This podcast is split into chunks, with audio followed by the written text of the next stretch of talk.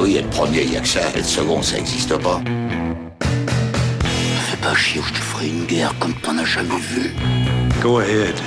Quand les types de 130 kilos disent certaines choses, ceux de 60 kilos les écoutent. Make my day. Vous savez mon nom, j'ignore le vôtre. Qui êtes-vous?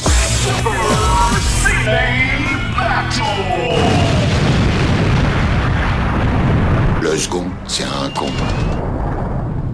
Super Ciné Battle, c'est le podcast où nous établissons le classement ultime du cinéma. Nous prenons vos listes de films que vous nous adressez pour les classer du meilleur au pire afin d'obtenir LA liste ultime. Ceci est notre épisode 120 et c'est pas n'importe quel épisode puisque ça va être un season final et de l'autre côté du poste, j'ai mon bro, la, la personne qu'on appelle maintenant Tonton Stéphane Boulet. Hello Tonton, comment ça va? Eh ben, écoute Daniel, ça va bien, ça va bien. Pourquoi on t'appelle Tonton? Est-ce que on, on devrait, on devrait expliquer peut-être? On devrait expliquer, oui, parce que j'ai eu, euh, j'ai eu la visite de, de plusieurs personnes ces dernières semaines, dont un couple avec un jeune enfant. Mhm. Euh, voilà, donc euh, la maman très bien, le bébé très bien, le papa un peu moins bien. Faut dire ce qui est. Bon, on était, euh, on n'avait pas trop le choix, mais euh, ma foi, on a fait ce qu'on, on a fait a pu hein, pour essayer un peu de, de préserver un peu le, le- fils et la maman qui, qui ne méritaient pas d'avoir un, individu de, de, la sorte euh, à, leur côté. Mais ça s'est bien passé. Et j'ai été agréablement surpris parce que pourquoi tonton? C'est parce que on, on essaie de pas déstabiliser mon fils parce que si je t'appelle papa toi, ça va, il va pas comprendre. Déjà, déjà, il comprend pas des masses. Il, vient, il vient de fêter ses 7 mois aujourd'hui. Et, euh, et donc, si je commence à le déstabiliser en, en t'appelant papa, c'est, faut, je pourrais pas. De- Pour moi, tu Oui. sais, ouais, voilà, il faut. Non, mais je, voilà. je, je vois le truc. Puis en plus, je veux dire, il a regardé Brésil euh, la semaine dernière. Le gosse, il a rien compris. Enfin, Mhm. effectivement, voilà, à ce stade-là, c'est faut, faut pas l'embrouiller. Et je tiens à dire que tu me déçois. Alors, cette intro va être longue. Hein. Cette intro va être longue parce qu'on va parler de, de la fois où on s'est vu, donc. Euh, tu, me- tu, tu- tu as été battu. C'est que quand on, on t'a confié notre enfant pour aller prendre une petite après-midi de libre, euh, tu nous as dit Attends, attends, euh, je vais justement, je devais regarder Cannibal Holocaust. ce, qui, ce qui est une bonne vanne. Ce qui est une bonne vanne. Tu as même tweeté la vanne sans dire que c'était mon gosse. Je, je te remercie. Eh ben, t'as vu ça, t'as Ouais, vu ça, voilà. eh J'ai ben- j'ai fait ça bien. Tu sais ce que mes potes ont fait? Pire, pire quand j'étais pas là? Oui, j'ai vu les photos. J'ai ont- vu les photos. ont- c'est- là que tu vois, moi, je suis un vrai ami, tu vois. Ouais, c'est qu'ils lui ont montré, enfin, montré des, des images de Shawshank Redemption et aussi euh, de la ligne verte. et alors, ce qui est bizarre, c'est que devant la ligne verte, il fait, il est pas intéressé, genre il fait, la- il fait un peu la gueule. Par contre, Shawshank Redemption, il est mort de rire, mais comme si c'était, euh, comme si c'était le Muppet Show, quoi. Ouais, ouais, effectivement. Shawshank Redemption, Mm. je pense qu'il y, a- il y a- il y a un truc. Il, il a kiffé. Moi, parce qu'il faut le savoir, mon fils rigole souvent. Et il rigole un peu comme Kermit du Muppet Show, genre. Ah, il rigole tout le temps, même. C'est même pas souvent, c'est tout le temps. C'est, tu es d'accord C'est un bébé qui ne pleure pas.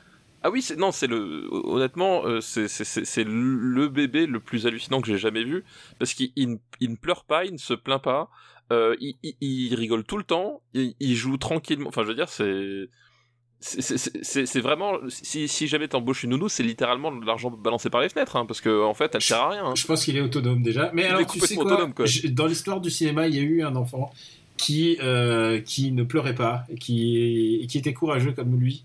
Et euh, je te rappelle qu'avec son père, ils ont traversé ensemble Meifumado pendant six films. c'est vrai. et je vais, lui, je vais, à un moment, je vais lui proposer un sabre ou un ballon, et on, va, on verra bien ce qu'il choisira. Voilà, voilà ce qu'il choisira Mais exactement. bon, après, après, il est tellement rieur qu'à mon avis, il va choisir le ballon. ah, dommage, oups. Quoi qu'on peut bien s'éclater avec un sabre, remarque. hein. mauvais, mauvais choix, tu as fait le mauvais choix. c'est ça. Au revoir. Donc on s'est on s'est bien amusé. Et euh, je tiens aussi à préciser que on a eu euh, on a eu la enfin j'ai eu à un moment la présence d'esprit de me dire ah tiens tout ce matériel euh, électronique que je trimballe qui, qui n'aura servi à rien c'est trop con. On a enregistré un épisode bonus et en fait ça s'est trans- ça. ça s'est transformé en 55 minutes de discussion. Voilà, si vous voulez un, un épisode alternatif de Super Ciné Battle, alors vous n'avez je suis pas sûr que ça soit intéressant. Je ne suis pas sûr d'être vraiment le commercial, quoi. Je suis euh, plutôt, je suis pas sûr que ça vous intéresse. Voilà, c'est ça. Qu'est-ce qu'on, qu'est-ce qu'on y fait? On y parle un peu de Ghost of Tsushima parce qu'on était en train d'y jouer, mais aussi, Tout à fait. euh, mais aussi on parle de l'actu des, des films. euh, puisqu'on parle de, des futures sorties, de ce qui nous intéresse, de la survie du cinéma. Euh, ça a l'air très genre, waouh, ça a l'air très très euh, très très travaillé. Non, pas du tout. C'est pas beaucoup, c'est pas très travaillé. Et Non, on, non, c'est- rien à voir, rien et- à voir. et on parle de l'actu proche puisqu'on parlait des des, euh, des décès récents et euh, voilà donc de, de toute cette actualité de, de, de Super Ciné Battle hein, puisque nous sommes les témoins maintenant nous voyons nous voyons les gens dont on parle qui, qui parfois disparaissent et, et les gens nous disent que c'est notre faute le fameux Death Note. Exactement, à cause du fameux Death Note. Tout à fait. Et euh, ça s'est vérifié. Il y a quelqu'un qui m'a dit que dans l'épisode, euh, dans le précédent épisode, j'ai dit euh, merde. Qu'est-ce que j'ai dit? Ah, J'ai dit. On- mentionné Alan Parker à un moment J'ai dit on n'a pas assez parlé d'Alan Parker. Voilà, exactement. Et qu'est-ce qui s'est passé? Qu'est-ce que je n'ai pas dit? Et bim. Donc j'ai décidé voilà. que pour Voilà. ce season final, il n'y aura pas de film. Il y aura pas de film de Clint Eastwood. Non, voilà, exactement. Le problème, c'est que tu viens de dire son nom, tu vois. Et, et- et là, on est emmerdé. Tu crois que ça va lui porter préjudice? Ah, je sais pas, mais euh, tu vois, là, je, je- je- on, on ne sait pas en fait ce qui déclenche la malédiction du Death Note Super Ciné Battle. Donc, euh, Voilà, voilà, bon. des fois, il, il vaut mieux éviter de- de- d'aborder certains sujets. Et donc, euh, bah, c'est un long épisode, c'est un long mini-sode de 55 minutes, c'est presque à moitié d'épisode. C'est pas canonique, mais c'est disponible sur, euh, bah, pour, pour ceux qui veulent nous soutenir sur patreon.com slash RPU. Je rappelle que tous les épisodes bonus d'avant sont disponibles gratuitement parce que ils ont été mis à disposition pendant le confinement pour, euh, bah, pour vous distraire. Si, si ça pouvait aider, il y il y a des heures, des heures de, de, de, programmes, de, parfois des chutes, parfois des épisodes spéciaux qu'on a enregistrés, qui étaient disponibles gratos. Bon, il était temps qu'on refasse un, de, du contenu, euh, du, co- du contenu euh, pour, pour les gens qui acceptent de, de nous aider, donc patreon.com slash RPU. Et euh, la seule moyen qu'il soit dispo gratuitement, ça serait qu'on reconfine. Et personne n'a envie de ça. Personne n'a envie d'écouter cet épisode à ce prix-là, en tout cas. C'est vrai que ça fait cher payer, quoi. Ça Voilà. fait cher payer. Alors que sur, euh, bah, sur la plateforme, bah, tu, tu, tu, payes, tu, payes, tu peux payer ce que tu veux. Il y a des différents, différents paliers. Et euh, voilà. Et, et je crois, et je crois, je veux pas m'avancer, mais je crois à- euh, que maintenant, à- il faut que je vérifie, hein, mais ce mois-ci, on pourra payer directement en euros, sans, aucun, sans aucune forme de. Genre, ce sera pas Ah, l'illusion du dollar. Ouais. Donc, c'est Oui, vraiment la grosse nouveauté. euh, de ce mois-ci, on vous tiendra au courant. Euh, tu vois comment on prépare bien cette émission, tu vois, tu vois comment c'est très très bien préparé, très très documenté? On en, on en Bah, parle au début. Voilà. pour une fois, pour une fois, on en parle au début, c'est vrai. Pour une fois, on en parle au début. Et tu sais ce qu'on devrait parler au début, c'est euh, bah, de la liste des années 70 qui compte euh, 100, 171 films. Effectivement, 171 films. On peut dire que c'est une petite liste en fait, parce que je pense qu'il y en a plus dans, par exemple, les années 80, il y en a 221. Les années 90, il y en a, il y en a encore plus. Il y en a, il y en a, il y en a 222 hasard. Euh, dans les années 2000, il y en a, il y en a. Wow, putain, les années 2000, c'est, il y en a 292 et ça se finit par 4 La vache. La vache. Comment est-ce Ouais. qu'on a pu en faire autant Je sais pas. Je sais pas non plus. Et, euh, et puis, il y a les années 2010 qui, où, euh, qui s'arrêtent sur Les Visiteurs de la Révolution, Taxi 5 et Si j'étais un homme. Et voilà la nouvelle, c'est que le prochain épisode, donc le 121, ça sera un spécial année 2010. Exactement. C'est un one-shot. Pourquoi faire un spécial 2010 Parce que ça nous faisait marrer. Et aussi un autre truc, c'est que euh, la prochaine fois qu'on retourne dans les années 2010, ça sera dans longtemps. Je pense que bah, il y a un cycle à passer quand même. Il faut faire les années 80, les années 90 et les 2000. Les, et donc les années 2010, c'est dans très longtemps. Donc si on se faisait une petite, euh, une petite escale, une petite sucrerie, qui va commencer par une liste de Benjamin François qui ne t'aime pas du tout. hein, je peux te dire. euh, je peux Non, dire, mais alors ça, je sais. tu lui, mets, Est-ce- tu lui mets des pralines, mais lui, il va te mettre une liste dégueulasse. Est-ce est-ce que vraiment j'ai besoin d'une liste pour savoir que Benjamin François ne m'apprécie pas? Je ne pense pas. Euh, je ne pense pas, mais là, tu en auras la confirmation, mais noir, noir sur fucking blanc. Ah putain, je le déteste déjà d'avance. Ouais, je pense que tu peux. Et euh, bah, c'est la dernière fois qu'on fait la liste euh, des années 70, au moins de l'année, là, c'est sûr et certain. on va pas retourner dans les années 70. On va, devrait regarder les films qu'on a mentionnés, et il y a un rentrée dans le top 10 qui est très très rare dans les années 70.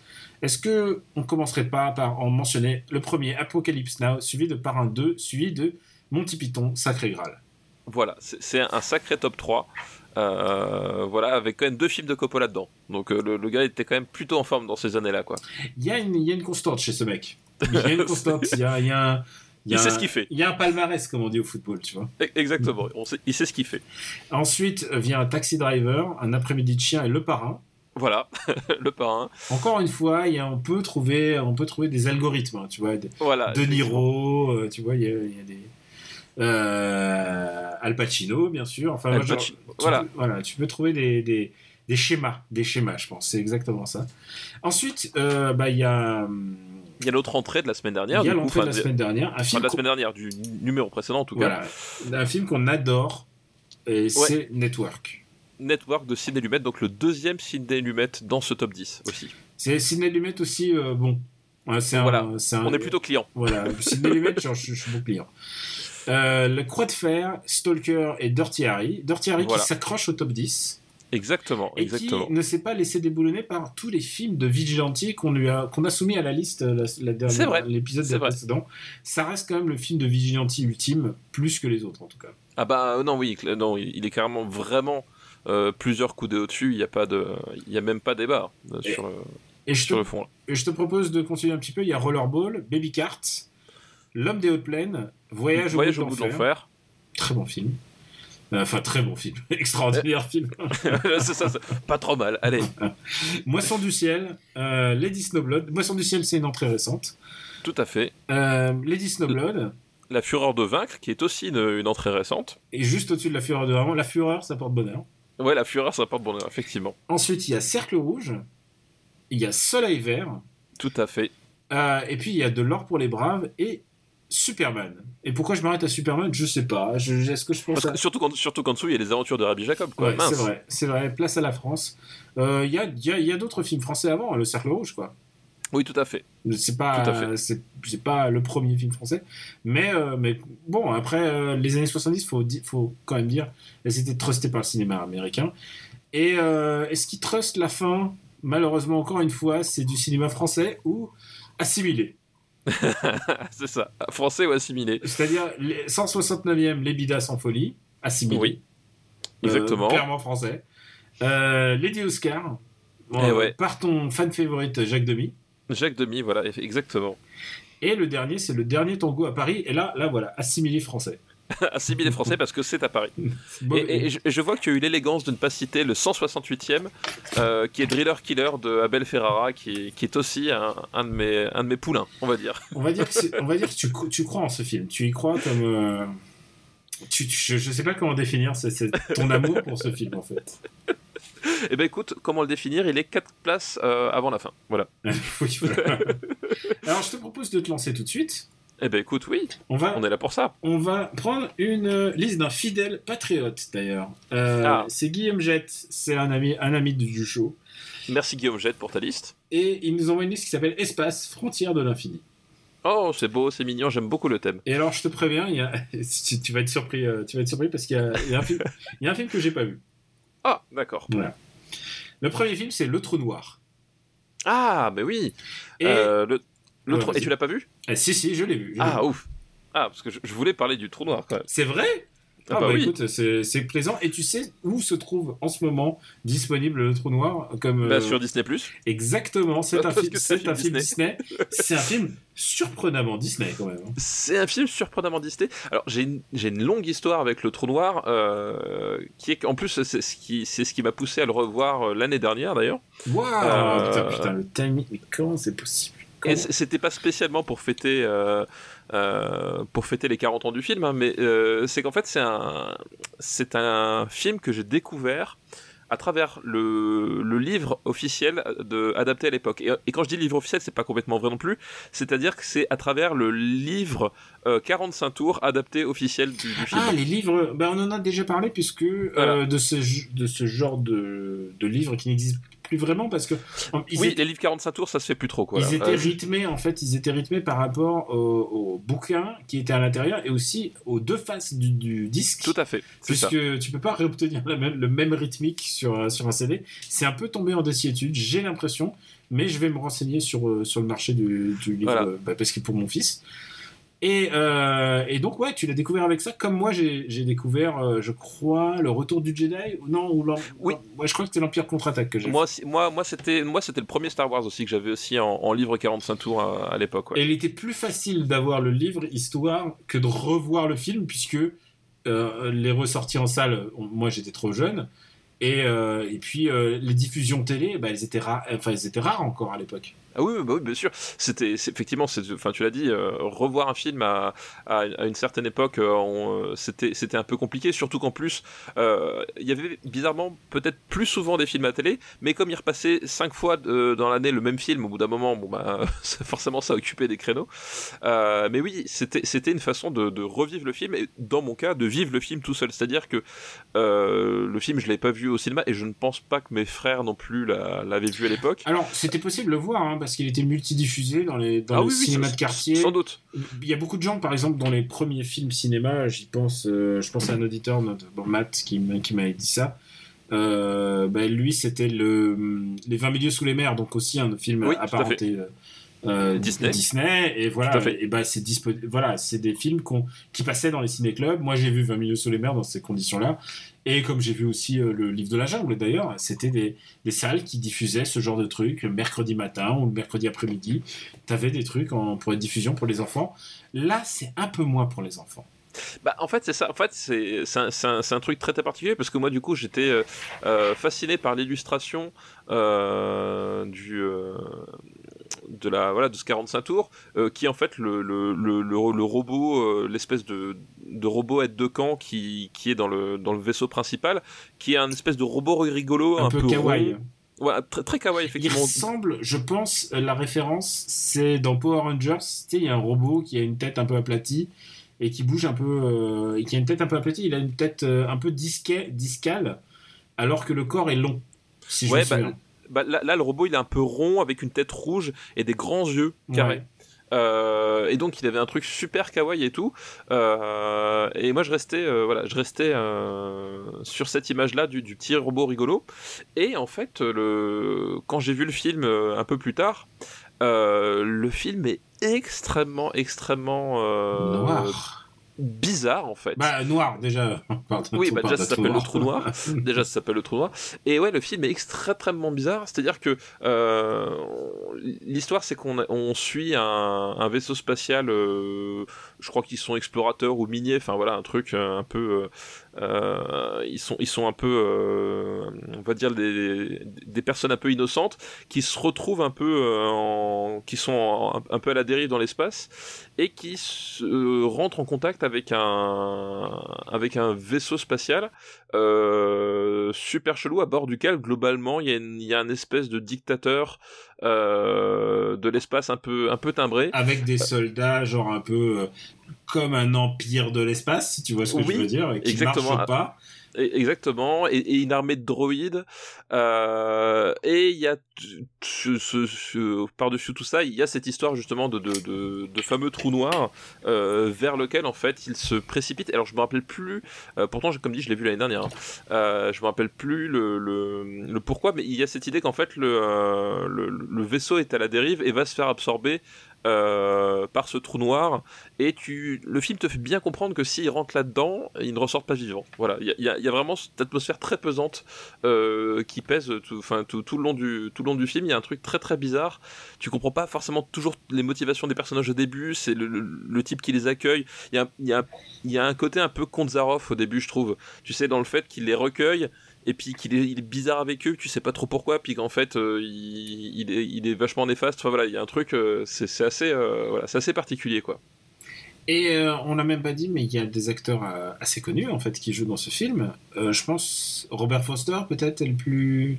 Ah bah oui, oui, ouais, Robert Robert- Foster. Ouais, ouais. Robert Foster qui joue le, le, le, le capitaine du vaisseau, non Ou... Euh, Robert Foster qui joue le capitaine du vaisseau, effectivement. Euh, on a Robert, Anthony Foster, Perkins. pour, Rob- Robert Foster, pour vous le situer, euh, Robert Foster qui jouait jusqu'à il n'y a pas si longtemps dans Better Call Saul en fait. dans Better Call Saul et dans, et dans Breaking Bad aussi. Ouais, et c'était c'est c'est le mec qui à qui t'appelait pour avoir une nouvelle identité. C'était le machin d'aspirateur en fait. Mm. Et euh, je crois que son, son dernier euh, euh, son dernier rôle justement c'était Bah, c'était le, le spécial, le, le film. Voilà, le, le El Camino. Voilà. El Camino. ouais. Tout à fait. El Camino, où il, a, où, où il reprend justement ce fameux rôle du, du type qui vend les aspirateurs pour te faire disparaître. Quoi. Et euh, vrai, vrai mec à charisme, hein, quand même. Vraie tête de. Enfin, il a une vraie tête de cinéma, quoi. Oui, complètement. ouais. Non, c'est un excellent acteur. Et, et on a Anthony Perkins aussi qui, qui joue dans le film. Euh, Anthony Perkins qui est, bah, qui est connu, c'est quand même euh, Norman Bates, quoi. Voilà. Oui. C'est de- voilà, c'est c'est un type quand tu l'as vu une fois dans la peau de Norman Bates, t'as un peu du mal à le voir autrement finalement. Et pourtant, il a une grosse carrière. Il a, il a une carrière énorme, évidemment. Et euh, il y a un autre comédien qu'on n'a pas, qu'on pas mentionné, et je pense que ça peut permettre de faire le lien psychologique avec d'autres films de cette époque-là. C'est Ernest Borgnine. Ah oui, bien sûr, il y en a Ernest Borgnine effectivement. Et, en a- Ernest Borgnine qui est, le, qui est journaliste et qui est là pour raconter, euh, pour raconter l'histoire de ce qui est en train de se passer. Tu t'imagines aujourd'hui envoyer un journaliste dans l'espace? Genre, Surtout pas. oh bah, tiens, on lui fait faire des tours d'hélicoptère, on peut bien l'envoyer dans l'espace. Hein. C'est vrai, effectivement, on, on peut tout à fait.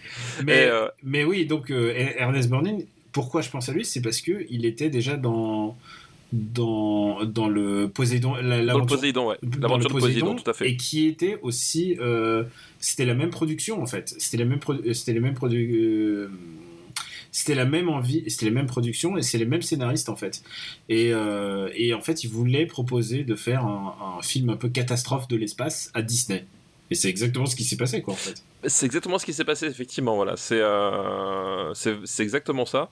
Euh, c'est pas, c'est pas, voilà, c'est comme dit, c'est pas un film très le Poséidon étant un film de catastrophe de bateau voilà de bateau, exactement. Hein, Peut-être le le film, le film catastrophe de bateau un peu un peu séminal pendant pendant 30 ans, je pense. Euh, jusqu'à jusqu'à je sais pas il y a eu un autre film qui qui Je- euh, restait je sais pas. ouais. Que plus personne ne se souvient, un truc d'une histoire de, de roi du monde, je ne sais plus. Euh, avec Céline Dion avec Céline Dion, enfin un truc voilà un peu obscur. Euh, et et c'est un truc aussi qui m'avait euh, beaucoup beaucoup euh, marqué dans le trou noir et qui m'a encore marqué quand je l'ai revu. C'est le c'est comment s'appelle le design du euh, du vaisseau en fait qui qu'ils accostent. Je me je me rappelle plus euh, le le, euh, le titre exactement. Enfin le en tout cas le nom du, vaisseau, mais le vaisseau qu'il est euh, où il y a ce type là dont, on parlait où il y a- où il y a le méchant en fait, il a un design absolument fabuleux en fait. Il ressemble à une euh, comme si vous aviez pris un je sais pas un, un gratte-ciel que vous aviez mis à l'horizontale. Euh, vous avez rajouté des antennes et en fait il, y a un super contraste entre le euh, entre le, fond de l'espace qui est légèrement bleuté parce qu'il y a voilà il y a, pour faire un peu ressortir les éléments de décor il y a, cet aspect un peu un peu voie lactée justement euh, tu sais avec un fond de l'espace qui est pas complètement noir qui est un peu blanc bleuté. Et cette silhouette qui est faite de, de, de grandes baies vitrées par lesquelles sort la lumière une lumière généralement un peu, un peu jaune un peu chaude comme ça et de grandes masses noires qui, qui font la structure.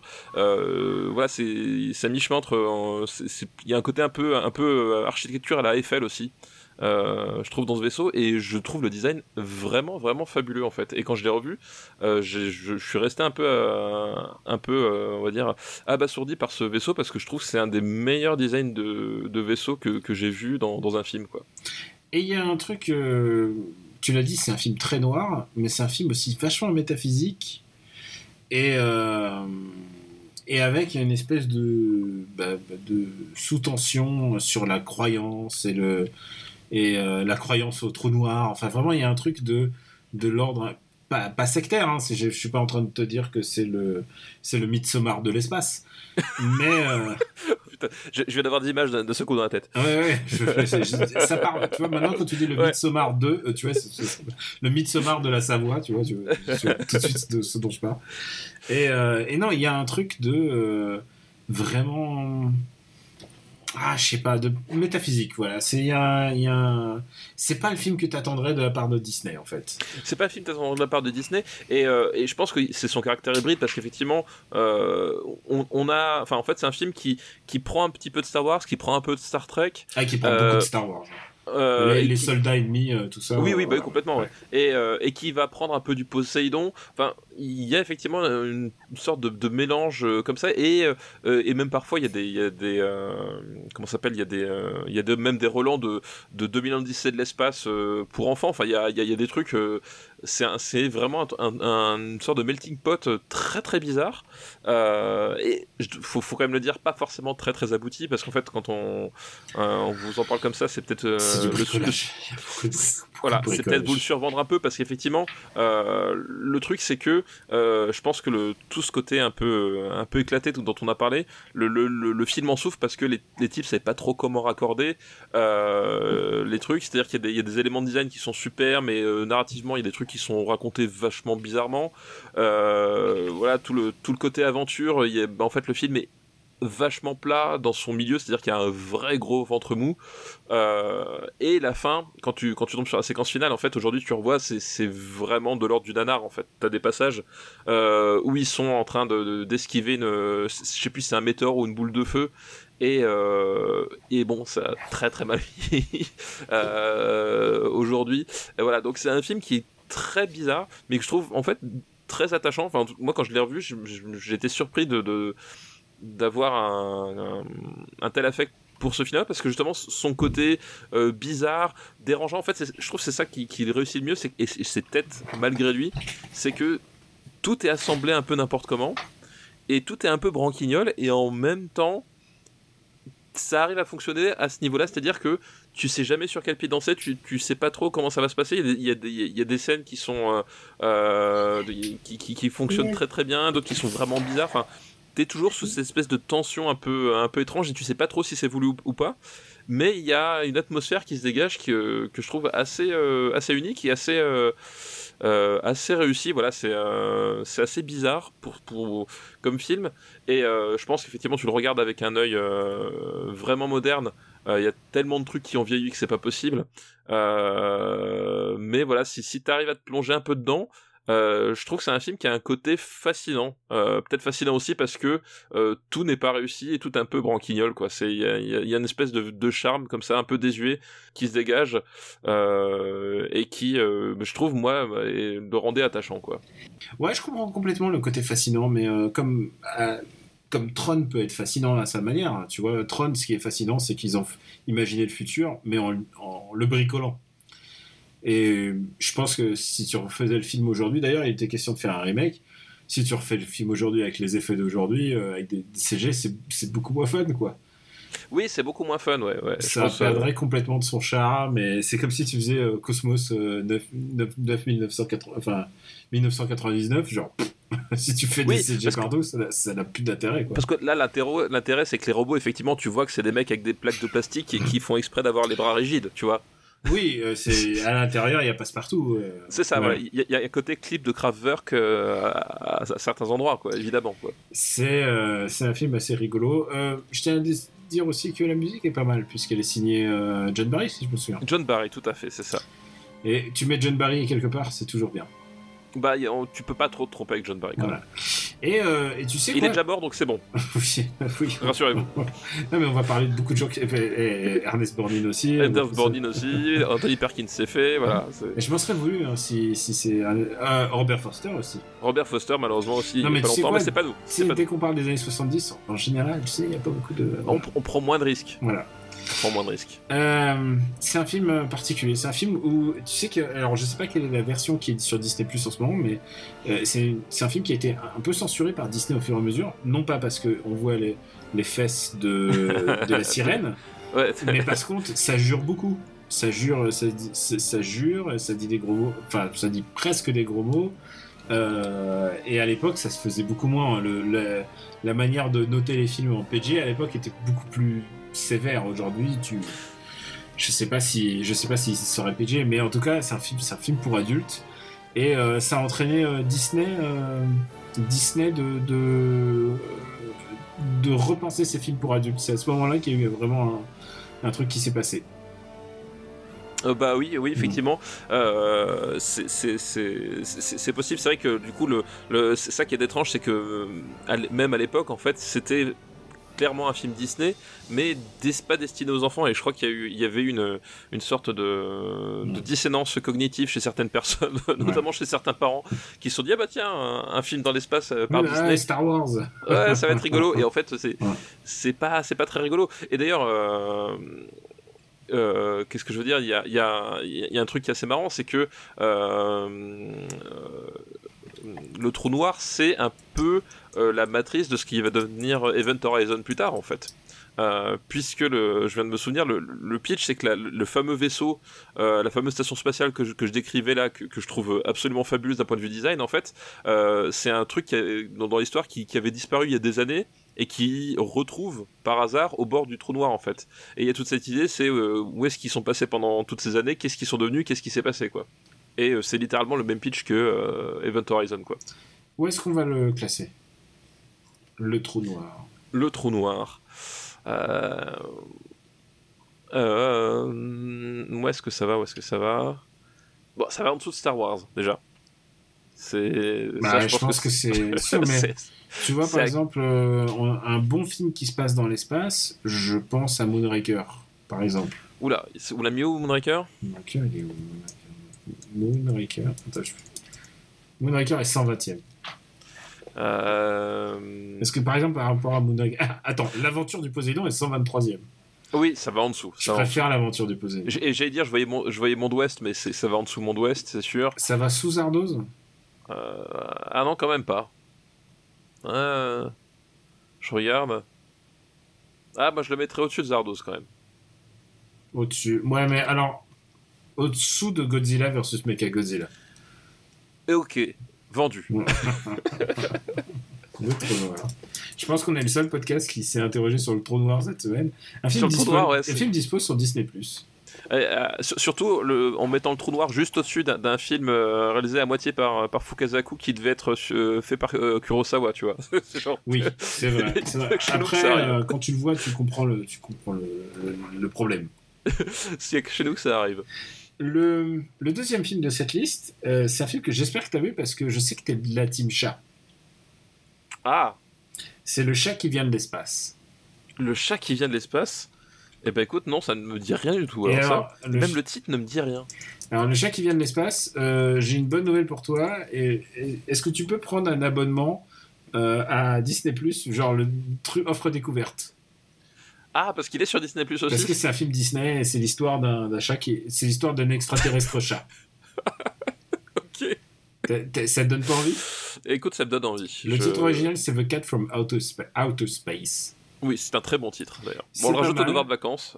Euh, alors attends bouge pas. Où est la liste des devoirs de vacances? Putain, on a on n'a pas préparé la liste de devoirs. On était trop confiants. Voilà, c'est ça. On est, on est, on est parti, puis euh, Ah. voilà, on s'est fait surprendre.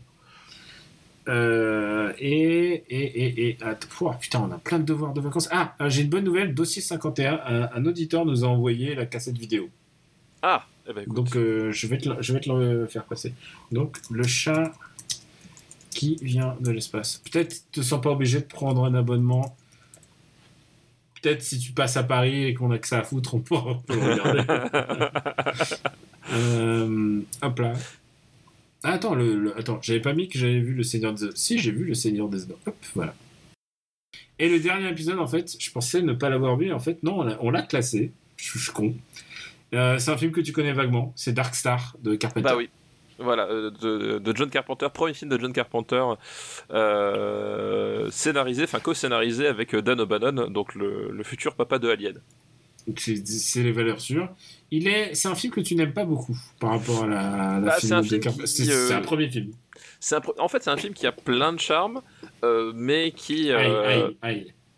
Quoi aïe, aïe, Quand tu dis ah il a plein de charme, mais c'est comme c'est comme ah on est dans une maison, elle est atypique. oui, c'est ça. Et tu sais quand tu rentres dans que, une maison euh, atypique, tu sais que le, le plancher il va être dégueulasse. Euh, non, il, il- il a plein de charme. Il, il est, euh, il, est super intéressant, euh, surtout d'un point de vue, euh, d'un point de vue historique, autant pour John Carpenter que pour Dan O'Bannon d'ailleurs. hein. je veux dire, honnêtement, Alien ne serait jamais écrit et fait comme il a été fait sans Dark Star, c'est une certitude. Euh, mais effectivement, c'est un film qui, tu, sens que c'est fait par des étudiants qui, le film a été réalisé sur sur euh, sur quatre ans hein, euh, pendant les week-ends et entre les heures de cours. Euh, et tu sens qu'en fait ils savaient pas du tout où aller et que et que littéralement l'histoire de Dark Star c'est que ils font le film euh, Carpenter euh, euh, vole le négatif à sa à, l'université à, à l'US à l'USC donc l'université of South, Carolina puisqu'il faut savoir que cette université a la particularité que les films réalisés par les étudiants leur appartiennent. Et en fait, Carpenter refuse que son film appartienne à, à l'USC, donc il vole les négatifs et il les apporte à un producteur qui lui dit Bah écoute, ton film c'est pas mal, mais euh, il faut qu'il fasse au moins, un- faut, qu'il fasse plus d'une heure, sinon moi je pourrais pas le vendre. Un moyen métrage, parce qu'à l'époque c'était une version de, de 40 minutes, un moyen métrage, euh, ça intéressera personne au cinéma.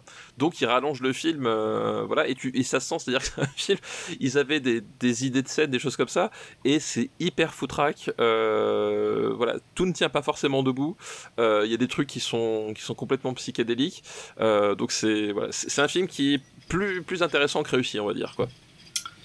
Euh, bah écoute, de- bah, si vous voulez vous reporter à ce qu'on a dit sur euh, Dark Star, donc c'est l'épisode. euh, attends que je le retrouve, c'est l'épisode 15.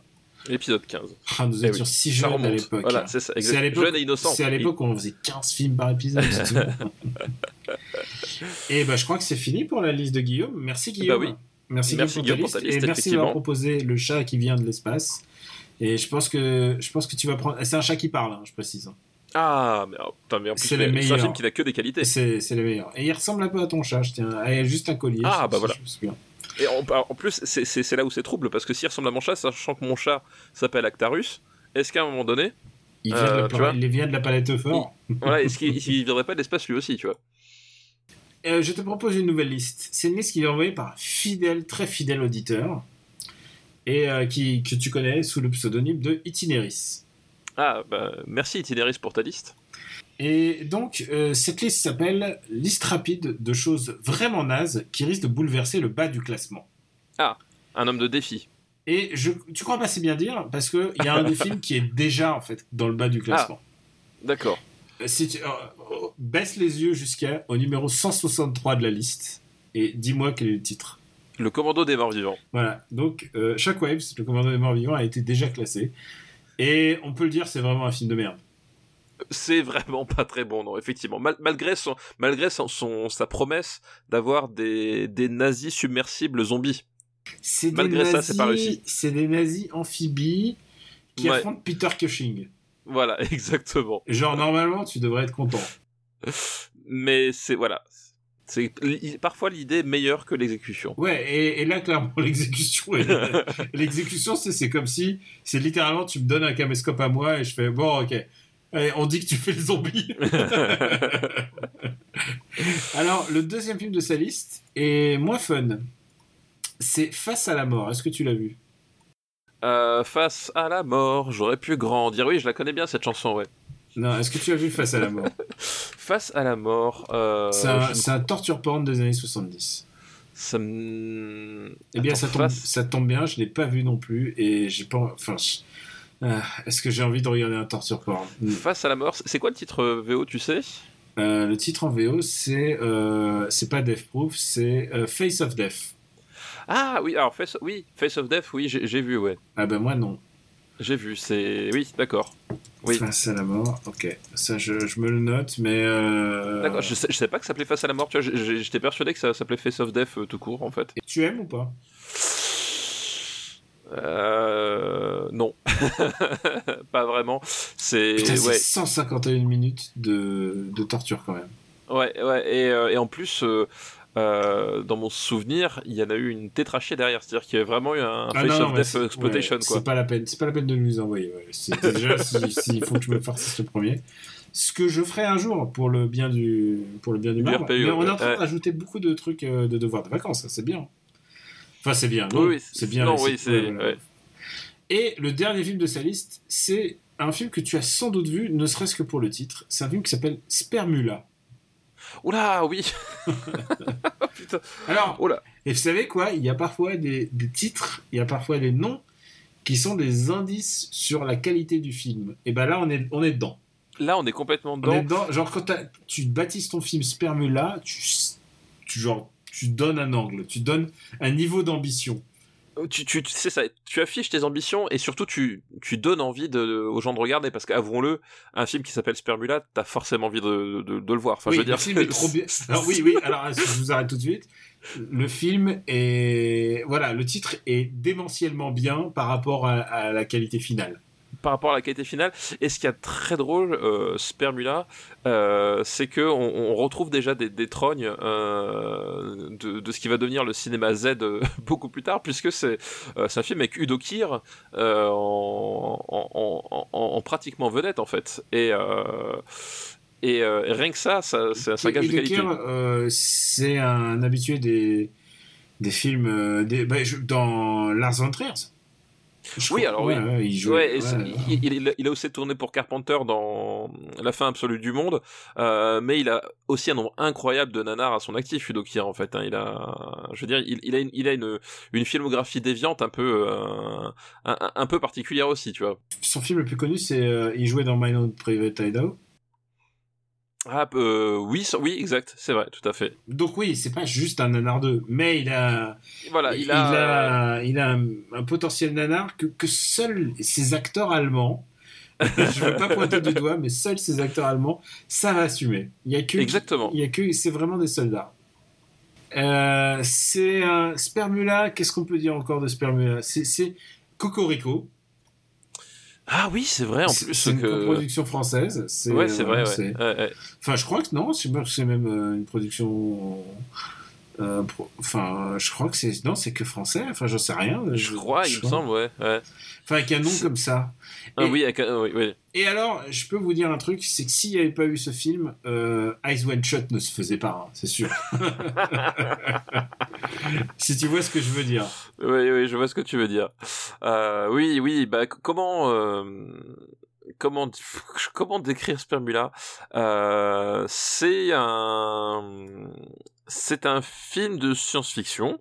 Euh, voilà, parce que c'est important de, de, de, de, de le rappeler. Hein. Il, y a, y a, y a tout un apanage science-fiction euh, euh, qui, d'ailleurs, je crois que même le, le, le pitch euh, on, parlait de Cannibal Holocaust avant, mais le pitch c'est un, peu la même chose, c'est-à-dire qu'il y, a une idée à un moment donné de de, de contrée maudite euh, que cherchent, euh, je sais pas, des journalistes ou des, des reporters qui, qui disparaissent à leur tour et ça éveille un mystère. Enfin, tu vois, voilà, c'est c'est le genre de truc. Et euh, donc c'est un film de science-fiction érotique. Voilà, remettons les choses euh, dans l'ordre. C'est vraiment un film de Série Z, série Z n'est pas volé, hein, comme nom. Ah oui, non, c'est effectivement. Euh, en fait, en gros, si vous voulez, l'aspect science-fiction, c'est c'est euh, une excuse pour mettre des, des décors un peu euh, un peu bizarres voilà avec des, des, des comment s'appelle des, des, des, grandes lignes architecturales euh, avec des baies vitrées et, des, et de euh, comment s'appelle du du fer des choses comme ça. Enfin des, choses que tu vois pas forcément dans l'architecture de, de, tous les jours en tout cas des années 70 et qui fait un peu futuriste.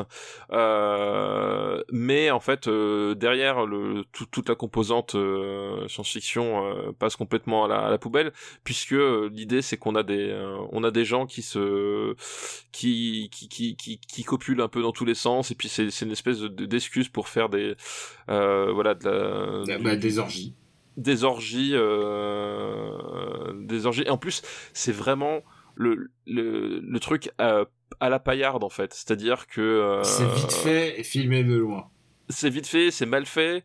Euh, je pense que la moitié des actrices ne savaient pas ce qu'elles faisaient là en fait. Euh, voilà, il y a. Je rigole, mais mais mais c'est vrai. Enfin, genre, on leur a pas dit quelle était la thématique du film. Non, je pense que enfin, personne. On leur a vraiment... dit qu'il allait avoir de, de l'érotisme, mais c'est tout ce qu'elle savait. Quoi. On leur a dit qu'il allait avoir de la fesse, voilà. Euh, euh, et c'est à peu près tout, quoi. Euh, c'est puis en plus c'est c'est l'éclairage fait fait vraiment enfin bah, c'est pour ça que c'est Eyes Wide Shut hein. c'est vraiment une belle photo travaillée oui c'est ça voilà c'est c'est vraiment l'éclairage des, des, des, des, films troisième partie du dimanche soir sur RTL 9. Euh, ouais, c'est on... très très c'est très très mal fichu. Hein. C'est vraiment. C'est ouais, on, on, a tous les tous les clichés du du, du, du, du, film érotique euh, bas de gamme quoi. Euh, et, puis, voilà. et puis en plus. Et puis, et puis c'est érotique. Alors, ce qui veut dire érotique en général, ça veut dire que c'est un euh, juste pour être technique, et désolé, si, euh, si vous avez des enfants qui écoutent ce podcast avec vous dans la voiture ou quelque chose, c'est le moment de mettre pause. Globalement, érotique, années 70, filmé comme ça, ça veut dire en général que des séquences de missionnaires, quoi. C'est Oui. ça va jamais plus loin, quoi.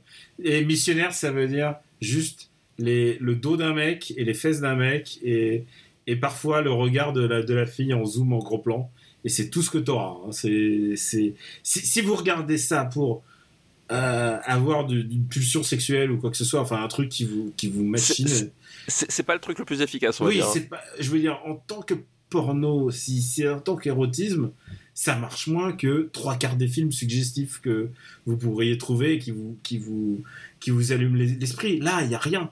Il y a rien. Oui, puis- c'est, c'est, c'est- et, et je vous dis, ce film est dispo sur YouTube ou tout ce que vous voulez. euh, allez, allez le voir. Le titre est dix mille fois mieux que le reste. Oui, puis, en plus, il y a, y, tout un, tout un, tout un aspect euh, euh, psychédélique dans le montage et dans, dans le décor, dans l'enchaînement des, séquences, et qui, rend le truc encore plus risible. C'est-à-dire que euh, il y tu, tu sais. Tu, tu, tu ferais ça aujourd'hui, tu, tu, tu dirais oui, c'est un, c'est un méta-nanar en fait, euh, troisième degré. Euh, sauf qu'à l'époque, c'est- je pense que c'était pas l'idée, c'était euh, c'était vraiment il voulait faire un il voulait faire le dominant c'est l'espace du cul en fait sauf que sauf qu'on n'est pas du tout là quoi Parce que ça décolle jamais aussi. ah non mais c'est Et, non, alors, mais- et on, a, on a même pas dit en fait, c'est des, c'est des femmes extraterrestres, c'est des vampires extraterrestres qui sont là pour euh, qui se nourrissent de l'extase de euh, l'extase des hommes. de l'extase des hommes elles, elles, spermulent les hommes. voilà et euh, oui oui non mais c'est et, et, et, et- enfin comment dire c'est c'est grotesque en fait c'est vraiment c'est vraiment grotesque quoi il y a c'est c'est c'est- bah tu vois Under the Skin? Mhm. bah c'est pas du tout ça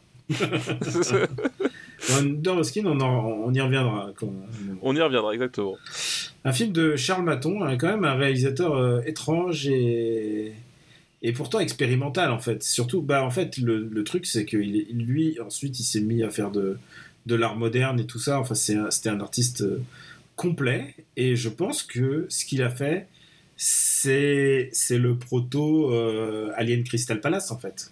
Oui, bah oui, oui, c'est vrai, c'est vrai qu'il y a du, euh, il y a C'est- complètement, complètement ça. ouais. S'il n'était pas aussi fasciné d'art abstrait et trucs conceptuels, peut-être que ça aurait fait un meilleur film. hein.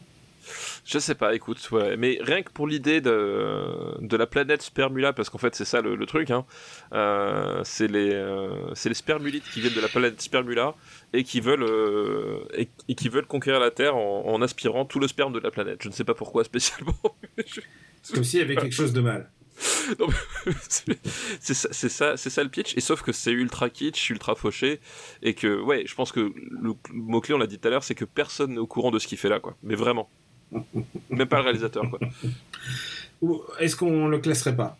Ah oui, si si, on va le classer, ouais, ça, euh, Je trouve ça moins bien que Star Trek Motion Picture. sans grande surprise, moi aussi. Mais est-ce que c'est Euh, mieux que Star Wars Holiday Special? Je pense que Star Wars Ah, Holiday non. Special est meilleur. Non, c'est beaucoup mieux Star Wars Holiday. Alors- Je préfère le gendarme les extraterrestres, excuse-moi. autre film d'extraterrestre. Alors, Voilà. je descends tout de suite. Un autre. Autre film d'extraterrestre et de d'usurpation en fait, de euh, d'usurpation d'identité euh, terrestre hein, finalement. C'est vrai. Alors, qu'est-ce qui nous reste encore? On en revient à Under the Skin en fait finalement tout ça. hein. Ouais, c'est vrai. Euh, Spermula, c'est Under the Skin dans les années 70, voilà. Est-ce que c'est moins bien que Driller Killer? Euh, je pense que Driller Killer a quand même plus de qualité cinématographique. Je, je dis pas ça de beaucoup de films, mais là je le dis. Je pense que les Bidas en folie, il y a plus de chances que tu t'amuses. Je pense aussi. Euh, Voilà, Lady Oscar. ouais, j'aime pas Jacques Demy, mais quand même, il, a pas fait Spermula quoi. je veux dire, au bout d'un moment, faut, je, je peux pas, je peux pas, je peux pas le charger. Tu vois, je peux, je peux pas, je peux pas. Je peux pas aller plus loin que ça, quoi. Alors, non, Jacques Demy n'a pas fait Spermula et, et rien que pour ça, tu vois. Je te propose, je te propose une chose. On va faire monter le film de Jacques- Lady Oscar de Jacques Demy d'un cran, puisque je te propose de mettre Spermula entre Lady Oscar et le dernier tango à Paris. Ça me va très bien. On a désormais un nouvel avant-dernier, et c'est pas tous les jours que ça arrive. hein. Ah non, non, c'est pas tous les jours, non. T'as pas merci pour le souvenir en tout cas. Euh, sperme. Putain, rien que, rien que l'écrire, ça me fait chier. Sperme. C'est Spermula? Spermula, oui, oui. Mula. Spermula. C'est beaucoup moins drôle que. euh, Que le titre. Que voilà, c'est ça. En fait, je pense que c'est ça aussi. La, le, le, le, le delta que tu te prends, le contraste que tu te prends entre ce que tu espères du titre et ce que tu as. Euh, voilà, je pense que c'est vraiment ça qui, qui, qui pose problème, hein, parce que euh, je pense qu'il n'y aurait pas un titre aussi bien, peut-être qu'on aurait été moins déçu, tu vois. Il y a peut-être Mhm. ça aussi. Hein. C'est vrai. Je pense que. Bah, alors, que- on va dire que les enfants nous écoutent plus. Va... Est-ce qu'on dit que les enfants nous écoutent plus ou pas? On dit que les enfants nous écoutent plus. Les enfants nous écoutaient pas. Et généralement, quand tu dis ça, les enfants, ils s'exécutent. Tu, tu, les, tu les connais, les enfants. D'accord, mais on va Quand dire. tu leur dis de plus écouter, de toute manière, plus. ce podcast est marqué, je te rappelle, explicite. Explicite, exactement. Comme, euh, comme les, les albums de rap dans les années 90. Voilà, c'est c'est vrai, on est un des rares podcasts qui prend le, qui fait le choix de marquer explicite. Je sais pas si ça nous ferme euh, le public ou quoi que ce soit, mais dans tous les cas, on, on- on s'adresse en général à des adultes. Voilà, tel qu'on on conçoit en tout cas ce podcast. Euh, maintenant, ce que je vais dire est beaucoup moins intéressant, je vous préviens tout de suite.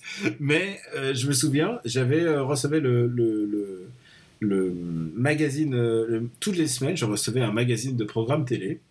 Et ce magazine de programme télé listait tous les films, genre même ceux du câble et tout ça. Enfin, parce qu'à l'époque, on parlait de câble.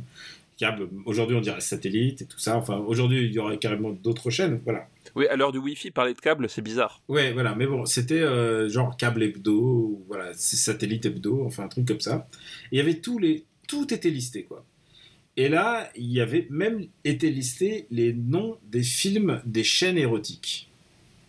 D'accord. tu, tu te demandes où je, où, où je vais. ouais, ouais, où je vais ouais, où est-ce que tu vas aller jusque avec ça? Et à un moment, bah, je regarde, je regarde tout, hein, parce que tu sais, j'ai quand même cette passion de voir combien d'étoiles ont Oui, chaque film et oui. tout ça, machin. Non, non, mais vraiment, je, sûr. je regarde toutes les pages, et là, à un moment, je tombe sur un, sur un film, sur le titre d'un film porno d'une de ces chaînes, et ce film porno s'appelle Je me suis fait enculer dans la forêt. D'accord. Et tu sais quoi? Non. Et ben le titre, et là, je me suis dit, il faut que je le vois. oui, bah oui. Ben tu sais quoi Euh, Tu peux que être déçu. voilà, tu- je, je veux rien dire sur le film, rentrer dans la, Oui, la problématique du cinéma. C'est pas, pas la, c'est pas la peine de nous envoyer une liste avec ce film. Nous ne classons pas, nous ne faisons pas les films, les films pornographiques. Et euh, honnêtement, évidemment, évidemment que le titre était vraiment mieux que le film. Évidemment. Tu- tu peux- comment tu peux survivre à un, à- Un titre pareil. un titre pareil, moi ça me paraît incroyable que quelqu'un ait eu cette idée. Et en plus, en plus le titre, c'est un peu mensonger, mais bon, après, je veux pas, je veux pas Oui, devenir parce que c'était pas vraiment dans la forêt. En fait. voilà, je veux pas devenir très spécifique, voilà, mais tout ça. Tu, tu sais quoi, tous ces trucs avec la chasse à cours, moi, ça me, ça me, moi, ça me, Tu, ça- tu- ça tu- m'atteint. tu sais ce que, C'est- tu sais ce que ça me rappelle, moi? Ouais, ça, ça me rappelle la, la fin des Nuits d'Anarland. C'est vrai. C'est, eh, bah, tu sais quoi, le film était digne de Nanarland, voilà, exactement. Ça me rappelle la, la, la, la dernière séquence des Nuits d'Anarland à, à, à 5h30 à du 5h matin. du matin quand ils te montrent des, des films érotiques qui sont. Ouais. Là, ou t'es sûr qu'il n'y a pas d'enfants, t'es sûr qu'il n'y a pas ou, ou porno, oui, évidemment. Et c'est vrai qu'il y a aussi des nanars dans le porno. Là, en l'occurrence, c'était très, très nanar 2. Euh, j'ai pas regardé jusqu'au bout. C'est tout ce que je peux te dire. Peut-être que après, euh, ça rejoignait le titre vaguement, mais, mais voilà, c'était très décevant. très déçu, voilà. ouais. Euh, Quoi qu'il arrive, Spermula est avant-dernier de notre liste. C'est bien fait. Et c'est bien fait pour lui. Voilà. Et, et- et- et dans le même genre, Captain Orgasmo, c'est quand même beaucoup mieux. Oui, ah, sais, c'est marrant parce que quelqu'un m'en parlait, il me disait Est-ce que vous avez vu Captain Orgasmo? Écoute, je pense que oui. On va, on va dire Captain Orgasmo, c'est. On, en a- on l'a vu tous les deux, en tout cas, quoi qu'il arrive. Et euh, je te propose de faire une autre liste. Et alors là, attention, on va remonter d'un cran en termes de- d'exigence, en termes de, en termes de, de cinéma. C'est- quoi déjà, oui C'est le, le- le- c'est le- la liste qui veut bouleverser la fin du classement, c'est ça? Ouais, et là, elle a réussi. Merci Itinéris pour ta liste. Merci Tinaris pour ta liste, effectivement. Ah, et ça manquait de John Barry un petit peu, là. Et on va passer à un autre film, euh, une, autre, une autre liste, une liste qui nous est envoyée par Jazia. Merci Jazia pour ta liste. Et c'est une liste qui s'appelle Radical et corrosive, une filmographie d'un franc-tireur du cinéma hollywoodien. Deux points, Robert Altman. Ah, ah bah oui, Et effectivement. je me suis rendu compte qu'on n'a jamais classé de Robert Altman. Aucun? Aucun, j'ai l'impression qu'on en a fait aucun. Eh ben écoute, c'est une erreur que nous allons réparer. Nous allons réparer. Il y a un des films que je n'ai pas vu. D'accord. Euh, Peut-être Ok. je peux l'annoncer tout de suite. Oui, bah oui. C'est un mariage. Est-ce que tu as vu un mariage? Euh, non, je n'ai pas vu un mariage non plus. Eh tu vois. tu sais quoi, c'est une- c'est- j'ai juste vu le trailer, ça a l'air, ça a l'air Robert Altmanesque. Un mariage Robert Altman est désormais dans nos listes de devoirs. Les autres films, je les ai vus. Et le premier film de cette liste, c'est Un privé. Un pri- C'est pas le privé? Euh... Est-ce que c'est pas le privé? Euh, Ah, c'est peut-être. Ah, c'est le privé. C'est moi qui ai lu. C'est moi c'est- qui ai mal lu. Oui, Ah bah voilà, voilà c'est ça avec, avec, On euh, enregistre à une heure. ah, avec Elliot Gould, c'est ça Exactement. Elliot. Gould, un, un- qui est quand même un, un mec un récurrent de la filmo de Robert Altman. Il apparaît Oui, dans ouais. plusieurs films, dont un caméo dans un film dont on parlera peut-être un peu plus tard. D'accord. Eh bien, écoute. Euh, le privé, alors du coup, bah, c'est euh, comme son nom euh, l'indique, mais je crois que c'est pas du tout le même nom euh, en français. C'est Euh, euh, en anglais, c'est The Long Goodbye. Ah, The Long Goodbye, Et c'est l'adaptation d'un roman qui est sans doute le préféré de, euh, de Raymond Chandler. Et Raymond Chandler est un grand auteur de polar. Il met en scène le personnage de Philip Marlowe, qui est un peu son euh, Hercule Poirot à lui. quoi. Enfin, c'est son, voilà. personnage récurrent. qui, qui est donc un détective privé du coup euh, qui est pas en fait enfin qui, qui se retrouve em- embrigué dans l'histoire c'est à dire que il a le truc c'est qu'il il, accepte d'accompagner un, un ami qui lui demande un, un service euh, euh, en urgence je crois que c'est au plein milieu de la nuit il me semble euh, qui lui demande de le- de l'accompagner euh, au Mexique sans sans forcément trop comprendre pourquoi. Et il le fait et euh, et en fait quand il revient de, du, périple avec son son ami euh, le problème c'est que euh, l'épouse c'est ça l'épouse du, du type qui l'accompagnait euh, a été retrouvée assassinée et lui est inculpé pour le meurtre euh, Ah. et qu'il n'a évidemment pas commis Bah, lui, il est détective privé et évidemment, il est, il est innocent de ça et il va essayer de se euh, disculper, de se disculper et de trouver le, le meurtrier. Ce qu'on peut dire, c'est que nous, on aime bien les polars. On a souvent parlé de LA Confidential qu'on aime bien.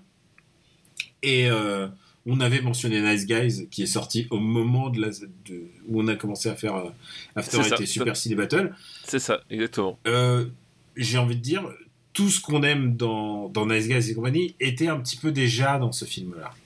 ah bah c'est effectivement c'est que euh, C'est un, c'est un, polar- un polar séminal.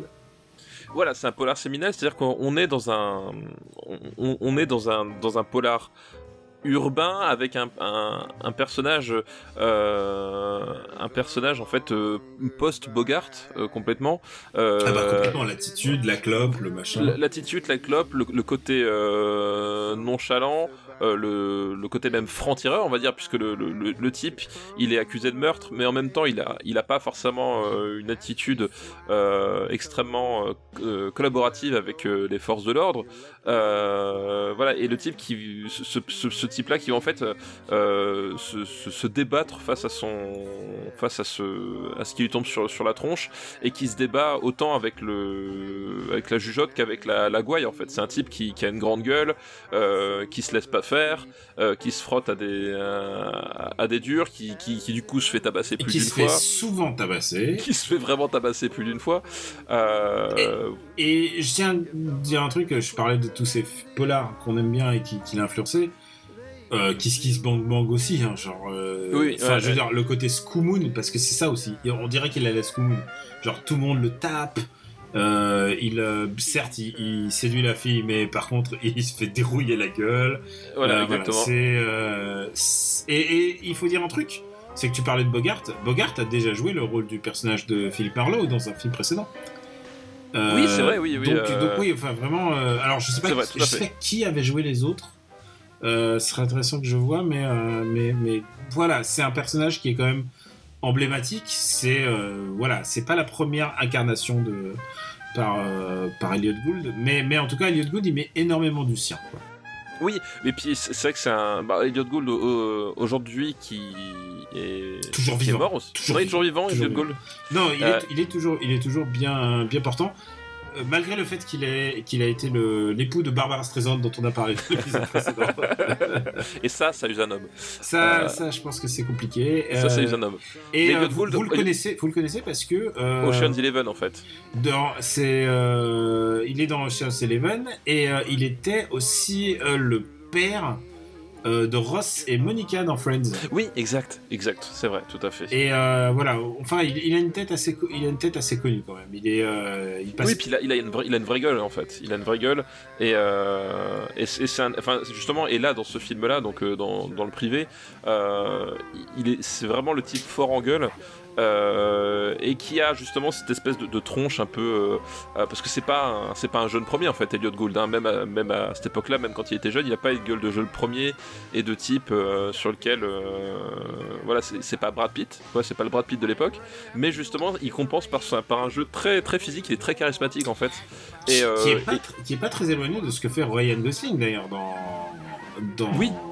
Nice Guys. dans Nice Guys tout à fait exactement Genre ouais. assez physique, assez présent, assez qui joue sur le regard, qui joue sur surtout sur son sourire en fait. sur son sourire et sur le décalage en fait c'est à dire que euh, on parlait du fait qu'il se fait tabasser et en fait il y a plein de situations Il se fait tabasser, il a le sourire.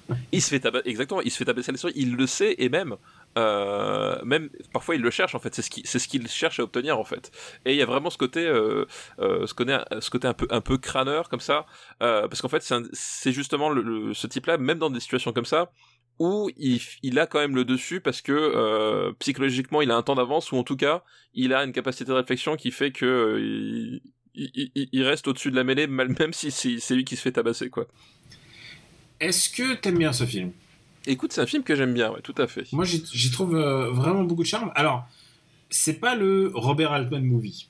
Parce que il est pas du tout dans la... ce que Robert Altman. En fait, pourquoi le Robert Altman movie? C'est que Robert Altman est devenu spécialiste du, du film choral. Et ça, c'est pas du tout un film choral. Voilà, du film choral et de la même de la chronique chorale en fait. Euh, Robert Altman, c'est ça, c'est-à-dire que c'est un, regard assez euh, euh, assez pluriel et assez distancié sur euh, sur une époque ou une communauté.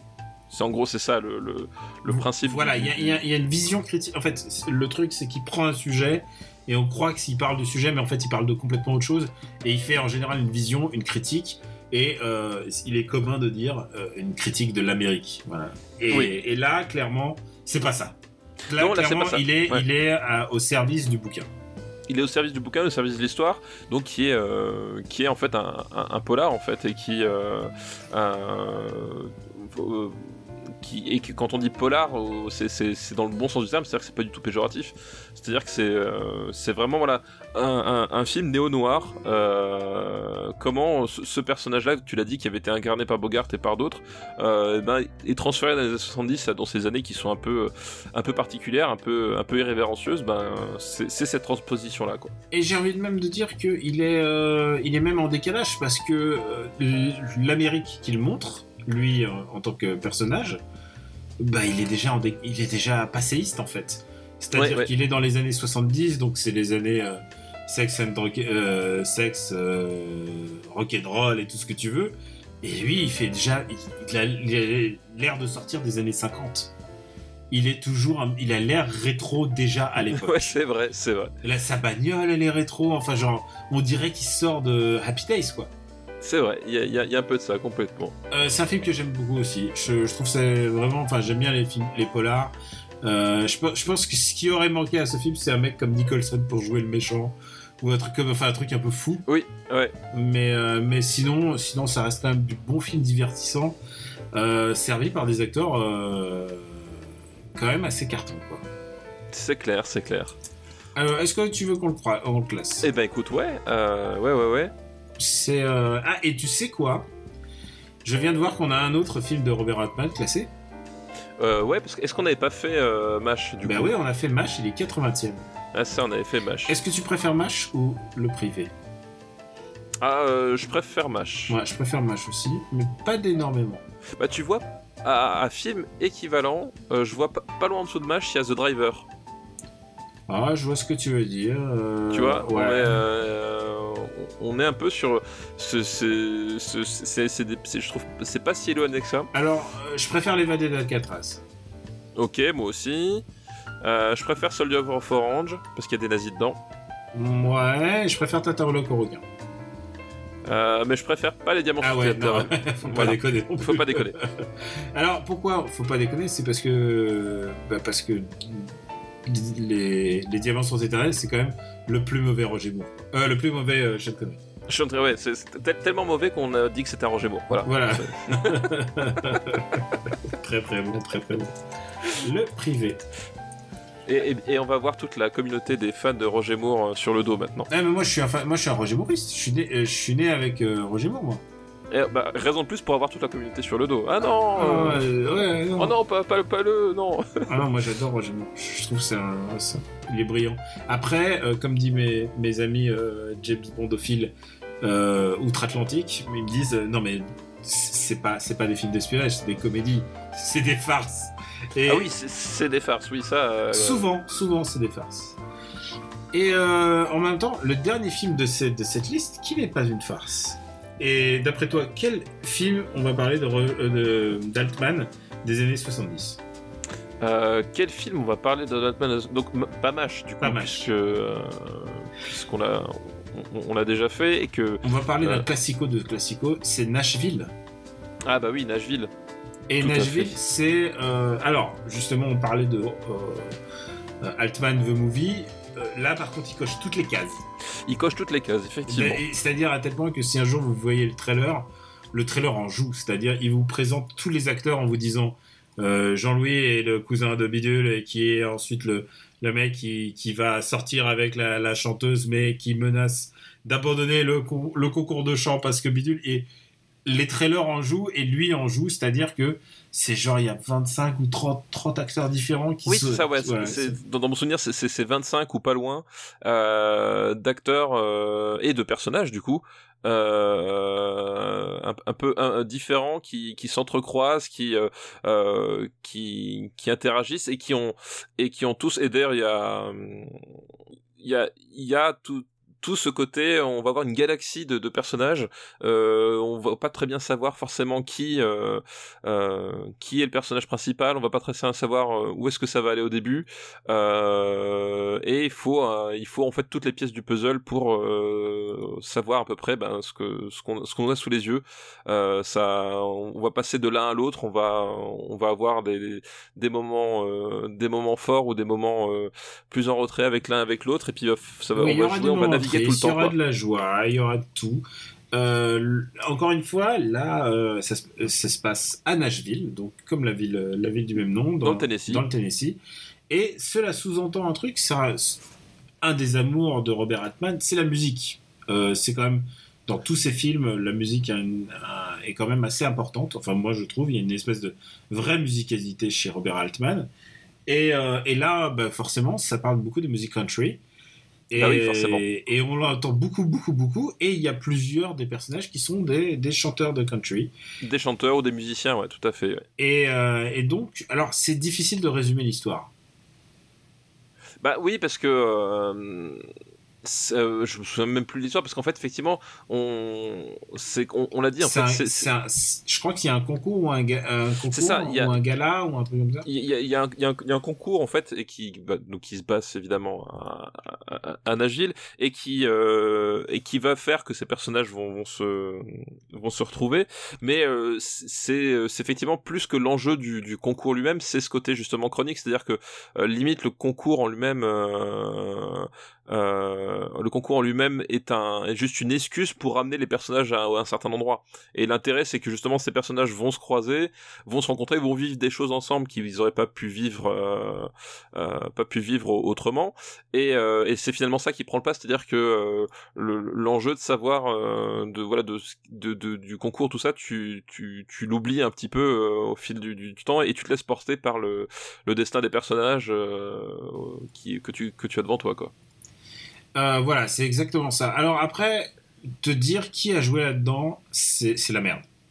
Ouais, bah, il y, a- il y a Elliot Gould déjà. Il y a Elliot Gould, mais, mais il joue, mais il joue genre, il fait un caméo. Il fait un cameo. Je, je crois qu'en fait, il fait, il fait justement c'est ça qui m'avait fait rire, c'est que je crois qu'il Il joue, son, pro- il joue son voilà, propre rôle, ouais, je crois. Il joue Elliot Gould. Euh, et euh, moi, je, je le plus connu que je connaisse, c'est alors il y a Keith Carradine qui est quand même un, acteur qu'on revoit. Je me demande s'il n'est pas joué dans le privé d'ailleurs. Euh, Keith Carradine qui est un peu son, Ah, peut-être, ouais. c'est un peu, il jouait dans, genre c'est un peu un de ses acteurs fétiches. Mais surtout, il y a euh, merde, comment il s'appelle? Jeff Goldblum. Il y a Jeff Goldblum, tout à fait, qui joue un biker, hein, je crois que c'est ça. Jeff hein. Goldblum jeune. Et alors là, c'est quoi? J'ai une discussion avec madame et elle m'a dit Ah là, là, j'ai vu Jeff Goldblum là. Il a 70 ans, mais quelle classe. Et j'ai compris qu'il a une potentielle, euh, potentielle chance de rentrer dans sa liste quand même. Et j'ai dit, j'ai vu, il a 70 piges quand même. Genre, il, Eh oui. il va falloir être très très patient avec Mais euh, voilà, le charisme de Jack Coulomb ne se nie pas. Voilà, c'est indéniable. Et euh, il y a Géraldine Chaplin, qui est euh, bah, donc la fille de, De, De- effectivement, de, de Chaplin, de, voilà, de Charlie. et euh, qui est aussi une de ces comédiennes euh, récurrentes. Après, je peux pas dire les autres. Enfin, de tête, euh, c'est pas possible, quoi. Je, je, je, je les connais pas tous. Et en plus, c'était des acteurs de cette période-là qui étaient un peu connus, et, euh, et je peux pas te, te remettre et te remettre aussi l'importance de chacun, en fait. Le seul truc, par contre, qui me paraît important, c'est ce qu'on disait juste avant, c'est que évidemment, il s'intéresse à montrer ce petit monde de de wannabe chanteurs parce que c'est ça en fait. Il y a beaucoup de gens qui veulent percer dans la chanson. Il n'y a pas, pas vraiment de grosses stars en fait. Il y a Non, quelques, non, non, il y a quelques, il y a quelques stars, mais elles sont locales quoi. Oui, c'est ça. un- bah, c'est- l'idée, c'est qu'en fait, ils ont tous une, une certaine aspiration à un moment donné de parce que là, c'est la musique, mais c'est le monde du show business au sens un peu large, puisque t'as as des journalistes, t'as des musiciens, t'as des euh, t'as des euh, wannabe impresarios, t'as des gens qui qui veulent simplement te goûter un, un, un peu un peu de, de gloire éphémère effectivement et c'est tous un peu des euh, des, des personnages qui euh, ve- veulent tenter leur chance ou qui euh, sont euh, euh, pas aussi euh, on va dire euh, pas aussi gros que ce qu'ils l'imaginent enfin voilà c'est Voilà, on, reste tous- on, reste à un niveau ducs. Y on, on est un peu au, au- comment dire c'est- une grande partie des personnages sont des personnages un peu médiocres en fait finalement C'est Euh, c'est de l'aristocratie un peu mal voilà. placée quoi. voilà exactement ils sont un peu médiocres par- soit par rapport à leur, leur attitude ou soit euh, par rapport à leur choix de vie enfin il y a ce côté effectivement l'Amérique un peu médiocre qui voudrait euh, bah, c'est le la grenouille qui voudrait se faire un peu plus grosse que le bœuf quoi Et euh, on l'a dit juste avant, le truc de Robert Altman, c'est quand même la critique sociale en fait. Euh, puisque il essaie d'être au plus près des comédiens euh, pour essayer de les rendre le plus naturel possible en fait. Et, euh, et ça sent beaucoup dans, Nashville en fait. Et, et, derrière ce petit monde de, de, la chanson, évidemment, je pense que Robert Altman, il est en train de faire ce qu'on disait précédemment, une critique, une critique de- des États-Unis en fait. Il, est en train de critiquer à travers la country, à travers le western, à travers euh, parce qu'ils sont déjà, ils s'inscrivent tous dans le passé quoi. Ils sont déjà, ils, ils- ils sont montrés de manière assez ringarde tous.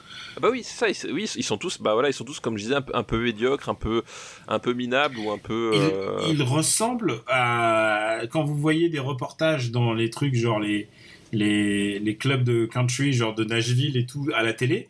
Ils ressemblent à ça en fait. oui Ils, bah, ils a- ont un côté passéiste, ils ont un côté euh, le plus important, c'est de faire les steps qu'il faut et de faire. c'est ça Et, c'est ça Et, euh, et aussi, c'est un film un peu visionnaire sur l'importance de l'artiste et du fan qui va finalement. euh, Enfin, tu vois ce que je veux dire. C'est- oui tout à Je fait veux pas spoiler le film, mais voilà, c'est. Euh, s'il y a, il y a un petit peu de. Ah, il a senti le coup venir, quoi. ouais, complètement Il a senti le moment où la star allait devenir si importante que euh, des gens allaient péter les plombs devant les stars. Euh, Est-ce que t'aimes ce film? Bah écoute oui c'est un film que j'aime bien Ouais, euh, c'est un Nashville. film, c'est un film très musical. C'est un film très musical. Alors, par contre, dans mon souvenir, euh, moi, quand je l'avais vu, je l'ai trouvé un peu long quand même. Ah bah, Euh, tous les, les, les- il a- voilà. Robert Altman en général il prend, il prend bien ses 2h20 ou Et- et- 2h30. et en- Et en même temps, quand t'as quand t'as ouais, quand t'as 30 personnages principaux, bon, oui, il essaie de leur donner à chaque fois du temps, voilà, il essaie de leur donner une identité, et c'est très dur de poser les... Alors, euh, demandez à, Star, à, à Marvel, ils font ça depuis, depuis 10 ans, ils posent des personnages pour ensuite Oui, tout, tout et, et au bout du compte, on ne sait toujours pas qui est Hawkeye. Oui. Et c'est ça finalement qu'il faut retenir. Oh si, c'est un mec avec sa famille, il est triste, et il, Il, il est triste et surtout, il a un très mauvais coiffeur. il a un très mauvais coiffeur, et surtout, bah, comme, euh, comme il a des enfants, et il faut pas qu'il meure. Et ben c'est ça, exactement. Oh le pauvre petit Hawkeye. Alors que j'adore Hawkeye dans la BD, mais c'est pas du tout le même Hawkeye du tout. Ah, c'est- non, ça n'a rien à voir. Oui, ça n'a rien à voir, effectivement. Et euh, ouais, voilà, c'est un film que j'aime beaucoup. Alors, c'est pas mon Robert Altman préféré. Non, c'est pas mon Robert Batman préféré, non, effectivement. Même si je le trouve très très bien, le seul truc, je pense que le distinguo qui se fait, c'est que aux États-Unis, ce film est idolâtré plus que de Ah oui raison. D'accord. c'est genre. Ah, je savais pas, tu vois. Ah non, mais c'est genre, c'est leur, euh, c'est leur, euh, c'est leur Raging Bull quoi. D'accord. C'est le je- de la musique et tout ça. Genre, mais vraiment, ce J'ignorais complètement le statut de- du, du film. c'est euh, un aux film culte et genre, tu sais, ils, ils, font des trucs genre les films qui rentrent dans le patrimoine des 100 films les plus importants du monde. Il est dedans. D'accord, ok. C'est un film ultra important. Euh, c'est pas un film, c'est pas un film qui a gagné euh, beaucoup d'Oscars, mais euh, mais en tout cas, il est un film très important. Et euh, le truc rigolo, c'est que évidemment la communauté, euh, la communauté country, country euh, évidemment eux, ils ont ils ont pris très mal le film. Alors, en même temps, euh, voilà, le- comme l'angle, c'est leur communauté à eux, et qu'effectivement, comme on l'a dit, ce sont des gens un peu minables, quand même globalement, au final, euh, même s'ils sont pas tous, euh, euh, quand, quand on dit ça, les personnages sont pas sont pas tous horribles en fait. hein. Euh, Il y en a qui ont des côtés attachants, etc. Mais tu rends compte effectivement, il y a un côté minable parce qu'il y a, il y a tout ce côté, toute cette course finalement à, à l'ambition, alors que c'est juste un, c'est juste des, des- des anonymes qui, qui chantent dans des bars à, à Nashville. Enfin, tu vois. Enfin, Voilà, des c'est- animes. Tu- Ouais, je comprends Oui. ce que tu veux dire. Des Tu vois voilà, c'est effectivement, c'est à un moment donné, oui, j'ai été choriste pour Johnny euh, sur une tournée en 74, tu vois. C'est un peu de ce niveau-là, et d'un seul coup, euh, on, va se voir plus, on va se voir à une place qu'on ne mérite pas, et c'est ça qui, qu'il écrit. Donc effectivement, comme le prisme, c'est la communauté country, je comprends qu'il l'ait assez mal pris. Et au fur et à mesure, j'ai l'impression que. Enfin, c'est pas une impression, je sais que finalement, euh, les gens acceptent mieux, acceptent mieux ce film parce qu'il a, il les a quand même mis en valeur, euh, il les a quand même montrés surtout. Et euh, il vaut mieux être, il vaut mieux être un personnage d'un grand film, même même si t'es, même si mal représenté, plutôt que de pas exister. Je suppose. Hein, je... Ouais, puis, puis en même temps mal représenté, c'est-à-dire que le, le film reste justement, enfin c'est la méthode Altman, c'est que tu, l'as dit, le film reste quand même à, hauteur assez, hum- assez humaine. C'est-à-dire que même si effectivement les personnages, euh, t'as pas de, personnages, t'as pas de vrais héros, t'as pas de choses comme ça, euh, tu, sens pas non plus, enfin le film est, pas non plus complètement condescendant avec, ces personnages et le sujet. C'est juste qu'à un moment donné, c'est des êtres humains euh, dans un contexte banal. Et des êtres humains dans un contexte banal, c'est des gens euh, ben, qui sont finalement pas forcément aussi intéressants qu'ils le voudraient, quoi. Et c'est ça que montre le film. Euh, ouais, il y, a- y beaucoup de ça en tout cas, ouais. Et, et en fait, et je pense que c'est ça aussi qui fait que euh, avec les, parce que avec les années, c'est-à-dire qu'on on s'éloigne un peu du sujet, et puis le- la distance euh, temporelle fait qu'on a l'impression que ça y est, c'est plus les mêmes personnes dont on parle, alors qu'en fait, globalement, le, et c'est ça l'intérêt un peu de, de, de la satire ou de la critique, c'est que le, c'est toujours valable, c'est juste que euh, comme on voit que d'un point de vue euh, temporel, c'est plus les- la- le même espace-temps. On, on- on pardonne, on se dit oui, mais en fait ça a changé. Bon, le, fond de ce que décrit le film, je pense pas que ce soit ni propre à la country, euh, ni propre Non, non, non, aux années sûr. Alors, 70. c'est ça qui est le truc assez génial, c'est que ça aurait pu être fait n'importe où en fait. Oui, oui, Enfin, sûr, n'importe voilà. quel milieu. euh, C'est ça, voilà, tout à fait. Il utilise le prétexte de la, de la country et surtout de, fait, de ce festival pour, euh, pour faire ça. Et, c'est ça, c'est qu'en fait, lui, finalement, la country, enfin, euh, c'est pas que ça l'intéressait pas, mais c'est qu'effectivement, ce qui l'intéressait à travers la country, c'est que justement, c'est cette Amérique très rurale, en fait.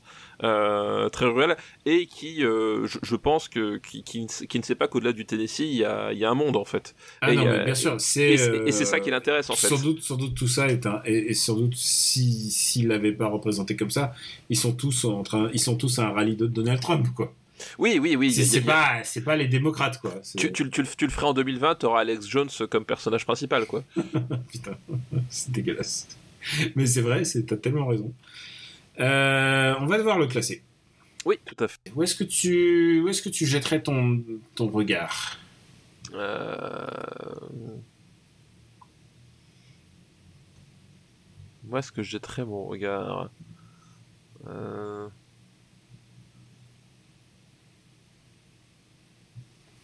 Moi, je vois pas ça. Euh, Putain. Euh... Putain, je les confonds tout le temps, mais. Euh... Attends. Ah, euh, les gendarmes et les extraterrestres? Non, non, non. Je vois, voilà. Non, non, je vois pas ça au-dessus d'un éléphant, ça trompe énormément. Guide mes yeux. 62e, Qui est un autre film choral en fait. qui est un autre film, mais quand même une chorale plus petite, hein, globalement. Bah oui, voilà. Même, tu vois, je, je- je préfère le corps de mon ennemi. Euh, moi, je le mettrais entre l'homme qui voulait être roi et Dodescaden. Écoute, ça me paraît très bien. Nashville. Hop. Et en plus, on a un Altman euh, qu'on n'a jamais vu. Et ça peut être, un- ça peut être l'objet d'une visionnage ensemble. On avait, Tout dit, à fait. on avait dit qu'on allait regarder des trucs ensemble et on n'a pas eu le temps. On n'a pas eu le temps, On n'a pas eu exactement. le temps. Tu voulais trop jouer à faire le samouraï, là, à faire le. Euh, je sais pas, je, je comprends pas. Pourquoi, pourquoi tu tu t'obstines à faire, à faire, à visiter, à visiter tant, tant de, de mondes, de mondes fictifs, de mondes de, de bacs à sable? Je, je comprends pas. Alors qu'on aurait pu regarder des films ensemble. Est-ce qu'on a le temps de faire encore une liste Mais bien sûr, T'es sûr, sûr? Attends, parce que je- ben, le truc c'est que j'en ai pas préparé. J'ai pas- Ah bah comment ça t'en pas mais, j'ai- je me suis arrêté juste avant. Je pensais qu'on allait faire. euh, Eh bah, eh bah voilà, Ah bah super, alors bravo. Euh, attends, bah écoute, laisse-moi une petite minute. Euh, passe de, passe-toi de la musique. Je sais pas ce que tu pourrais faire. Hum, hum, hum. Peut-être que je vais Putain. Ces- C'est quoi qui est tombé? Une bouteille. Une bouteille qui est tombée sur mon ordi, super. Suspiriant, voilà. Non. Ouais, je voulais en faire. L'idée, l'idée, ça serait de trouver une liste où on n'aurait pas tout fait. Oui, c'est ça, je... Euh, écoute, euh, j'ai- j'ai j'ai trouvé cette liste. tu as trouvé la liste Je mystère. pense que, c'est- eh, écoute, c'est une liste. En plus, c'est un, c'est un auditeur fidèle. C'est une liste qui nous a été envoyée le 24 octobre 2016. Ah bah, c'est vraiment infidèle, ouais. Je suis allé très loin et j'espère qu'il nous écoute. Eh bah j'espère aussi. Sinon ce serait dommage, putain, t'imagines? Ouais. Tout ce temps. Non, non, non, c'est un auditeur fidèle. Je crois que c'est un patriote. D'accord. Je- je- je- J'espère qu'il est patriote. Il nous, il nous a envoyé beaucoup de listes au fur et à mesure. Et, et tu sais quoi? C'est au tout début, tout début. Donc c'est vraiment au tout début de, du, du show, quoi. On avait fait les années 80. et tout ça. Donc euh, vraiment. Euh, C'était notre premier passage dans les années 70, Ouais. en fait, c'est ça que t'essaies de dire. Oui, là c'est le premier passage des années 70, donc a- les gens ont balancé des titres de fou. Et là on a fait tous les autres titres, et il y en a un qu'on n'a pas fait dans sa liste. Ah, eh bah écoute, vas-y. Et donc c'est envoyé par notre ami JB, dit JB Deluxe, Ah, JB Deluxe, bah oui, JB Deluxe, tout à fait. qui a déjà passé des, des listes. Mais écoute, C'est vrai. écoute, c'est un season final, écoute, on fait plaisir aux gens. Euh, et euh, il nous dit, cette liste, euh, le titre est Ils viennent d'ailleurs et ils sont trop forts. Donc on parle d'extraterrestres. On parle d'extraterrestres, mais, mais pas que. Par exemple, Mais ah, oh là, il y a dans sa liste, on, on a tout, on a tout vu sauf un film. d'accord. Donc c'est pour ça, euh, tu vois, genre, elle est vraiment tombée bien, bien cette liste. Le premier film de cette liste, c'est Rocky Horror Picture Show. Oui, tout à fait, exact. Est-ce que On tu peux euh, regarder où est-ce qu'il est Rocky Horror Picture Show? Il est, euh, pour, pour ceux qui voudraient, le- il est euh, quand même très très haut. Il est 44e et on en a parlé dans l'épisode 18. 18, c'est ça. Ça remonte. Euh, le deuxième film de sa liste, euh, je sais à peu près où il est de, de mémoire. Il est, c'est les 22e, on, en a- on l'a évoqué au tout début. C'est Superman, Eh oui, épisode 20. tout à fait, et tout à fait. Et là, il a- nous propose un autre, euh, une autre entité qui vient d'ailleurs et qui sont trop forts, c'est Alien. Ah, Et on n'a jamais vu, on n'a jamais fait Alien. donc, on parlait tout à l'heure, Et je pense, je effectivement... pense que c'est bien pour finir la saison. Voilà. Ouais, c'est pas mal. Par contre, effectivement, si tu voulais qu'on finisse la saison vite, on est un peu mal barré. Ah, on verra, on verra, comme tu veux. Euh, on, Donc, peut, on- euh, ça, ça- on peut, les peut-être les gens veulent juste notre avis sur Alien. C'est pas mal, on le classe. Au revoir.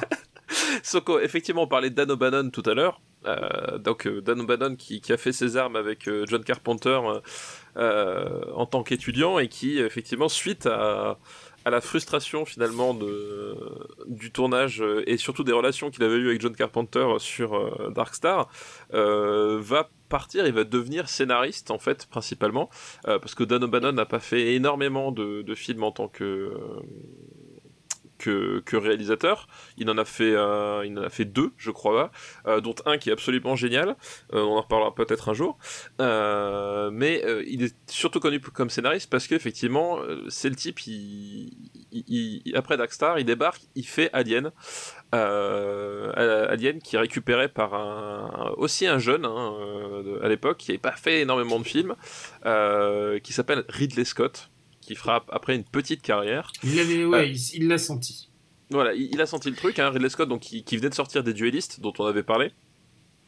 Euh, et, euh, et, en fait cette association enfin c'est pas la seule parce que euh, Alien c'est enfin c'est en fait ce qu'il y, a de, ce qui est génial c'est que euh, au casting donc t'as Sigourney Weaver euh, t'as John Hurt euh, t'as Redin Stanton puis t'as toute l'équipe de, de au niveau des décors des designs enfin c'est à dire que la production t'as Walter Hill enfin je veux dire t'as c'est une sorte de miracle c'est à dire que c'est le, le genre de film où toutes les bonnes personnes se croisent au bon moment.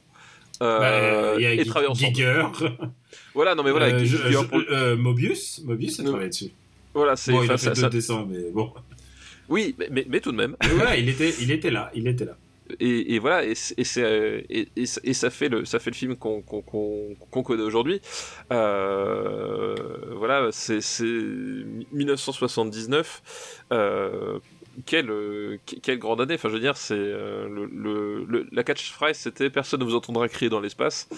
Euh, et je trouve que c'est une catchphrase qui était très très bien euh, tu trouvée. Sais, tu sais que moi, avant, au début, je savais pas que c'était la catchphrase d'Alien. Je pensais que c'était vraiment une catchphrase, genre, enfin, d'Alien, de, de l'Alien original. Je croyais que c'était un truc des, des suites.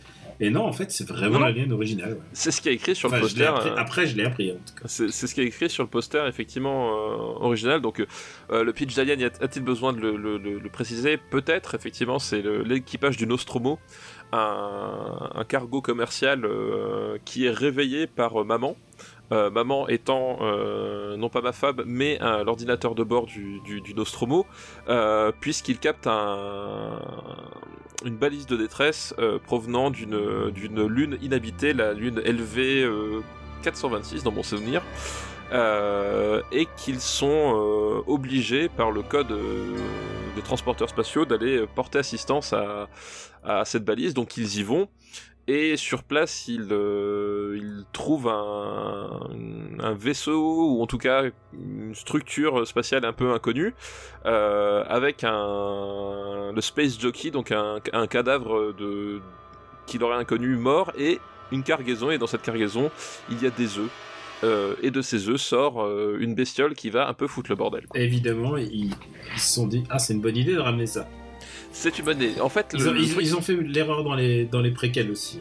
ils ont fait l'erreur. dans- Le problème, c'est que dans les préquels, ils sont censés être embarqués pour ne pas faire ce genre d'erreur. C'est leur métier. Ils la font quand même. Et là, surtout, c'est qu'en fait, quand ils tombent sur les œufs, au début, ils savent pas ce que c'est et que immédiatement, euh, en fait, le, le facehugger se- saute au visage du euh, euh, du, du, du, du personnage. C'est euh, c'est qui? C'est John Hurt en fait qui, qui se prend le. Est-ce le- que c'est John Hurt le premier? Ouais, c'est John Hurt qui se prend le.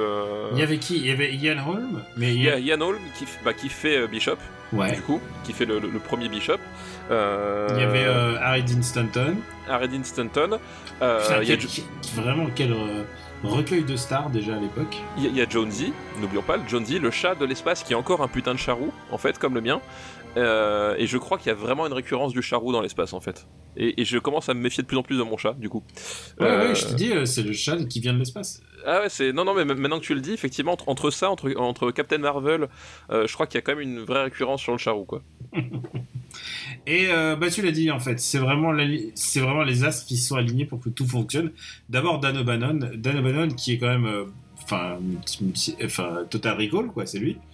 Euh, c'est pas enfin je veux dire, il était aux meilleures périodes de sa life. Tu sais, à Ah un bah moment, oui, c'est- oui. c'est comme, comme les Coupes du Monde. Il faut aligner les meilleurs talents. Il faut avoir ça. du bol à un moment. Il faut que tu enchaînes 7 bons matchs. Là, il- tout s'est bien aligné. Ah bah Euh. c'est- la, la dream team de la SF hein. C'est euh... oui voilà. Euh, O'Bannon, il avait travaillé sur le Dune qui qui s'est jamais fait. Donc du coup comment genre le mec il a travaillé sur Star Wars. Tu sais il faisait des effets spéciaux dans dans le premier tout premier Star Wars en fait. Ouais, ouais. Non mais le mec c'est c'est la- l'alignement des génies. Là en plus t'as un mec quand même comme euh, euh, comme Ridley Scott. Ridley Scott qui a quand même Enfin, qui était pas manchot, hein. Quand tu fais un film comme Dueliste, euh, Ah bah oui non c'est ça. Enfin, maintenant je le dis parce que j'ai vu Dueliste. Mais, mais oui, non, non, mais c'est c'est incroyable. Enfin, et, et il maîtrise son, son art comme très peu de gens. Et, et en plus, il storyboard lui-même. Enfin, vraiment, c'est un mec qui a une conception artistique de ce qu'il est en train de faire, quoi. Et, euh, et voilà, donc euh, c'est. euh, non, je suis assez. Enfin, vraiment, c'est c'est estomacant le fait que ce, film est fonctionner à tel que ce que tu vois au cinéma fonctionne à tel point. Moi, j'ai revu, j'ai revu une ressortie en remasterisé. je pense qu'il y a plus de 20 ans en fait. Bah, je pense, alors pas plus de 20 ans, parce que moi j'ai revu du coup, euh, pas plus de 20 ans, mais pas loin, parce que j'ai revu le- le- l'édition spéciale, euh, ça devait être pour les 20 ans, ça doit être en 99. Ah, c'est peut-être 80. Ouais, voilà, euh, voilà. t'es- Bah, on est, Donc, on y est. ça fait, putain, ça fait, 99, ça fait déjà 20 ans. quoi. Ouais. Donc j'ai Ah, vu la sortie spéciale et, Ah, Et c'est ma boule, ça fait 20 ans, et ouais. ce qui est génial, c'est que je l'ai vu en salle du coup. Ah et oui, ça fait 20 ans, ouais. et, ça. et ça perd rien. C'est genre, c'est je- extraordinaire. C'est vraiment. Euh, C'est extraordinaire et, euh, et pour le coup, il y a, ça fait partie des rares, des rares films dont la version, parce que justement en 99, euh, la version qui était sortie, c'est la version euh, édition spéciale. euh, où, euh, où globalement en fait euh, ils ont demandé à, à Ridley Scott de de revenir sur le film euh, pour faire euh, un nouveau montage comme ça commençait à se faire Euh, et cette version là donc la version 99 elle est sortie euh, je sais plus si c'est 99 ou c'est enfin mais en tout cas c'est la version qui est ressortie à cette époque là au cinéma a été vendue comme la Director's Cut sauf que c'est pas du tout la Director's Cut hein, euh, ne vous faites pas avoir. Euh, Ridley Scott a toujours dit que le Director's Cut d'Alien c'est le montage tel qu'il est en 79 en fait. C'est le, film qu'il voulait faire c'est le film qu'il a toujours voulu faire et sur lequel il a jamais voulu revenir. Il a juste refait un nouveau montage parce qu'on lui a demandé et qu'il l'a fait. Euh, et c'est du coup une version alternative qui est plus courte que la version originale alors que d'habitude les versions alternatives ont tendance à être plus longues voilà alors que pourtant il y a des scènes en plus Ouais, mais c'est un montage un montage mais, différent. Mais c'est pas, c'est pas une grosse différence hein, de, de temps. Non, mais en fait, il y a, il y a, il y a, euh, y a juste le, il y a- la plus grosse différence qu'il y a, c'est l'inclusion euh, de la scène en fait euh, où t'apprends que l'alien, finalement, les victimes qu'il fait les tue pas forcément, il les enlève pour euh, pour pour l'incubation en fait. Euh, chose que tu retrouveras dans Alien 2 en fait. Après. Alors, euh, euh, et tiens, d'ailleurs, faut- bon, après on statuera sur quel est le meilleur alien. Il faudrait faire un Super Alien Battle, hein, parce que maintenant il y a assez de, ah bah on, pour- on pourrait oui. il y a Oui. assez de matos hein, entre les aliens versus Predator et tout ça. Euh, oui, et puis il y a cette réussite, le Xenomorph, qui est quand même Ah un bah des- c'est c'est un des monstres les plus incroyables de l'histoire du cinéma. Et encore à ce jour, quand je vois un Xenomorph, j'ai toujours, j'ai toujours la flippe. Je pense que c'est le seul monstre qui me fait flipper parce que il y a un côté tellement, tellement sadique. Il y a un côté tellement irrationnel dans la manière dont il découpe les gens avec sa queue, euh, dont il euh, transperce les gens, il les découpe en deux. Enfin, la versatilité du Xenomorph, ça me, ça me sidère à chaque fois. Oui, c'est ça, et c'est ça qui est génial, effectivement, c'est que euh, Alien aussi, c'est une naissance en direct d'un d'un vrai mythe euh, cinématographique, c'est-à-dire que euh, des monstres au cinéma, il y en a, toujours eu, hein, mais euh, même tu prends les les films de la de la Hammer que, qui ou les, les films précédents sur sur Dracula et compagnie, c'est des personnages issus de la littérature, des choses comme ça. Là, Alien, il y a vraiment un côté ex nihilo.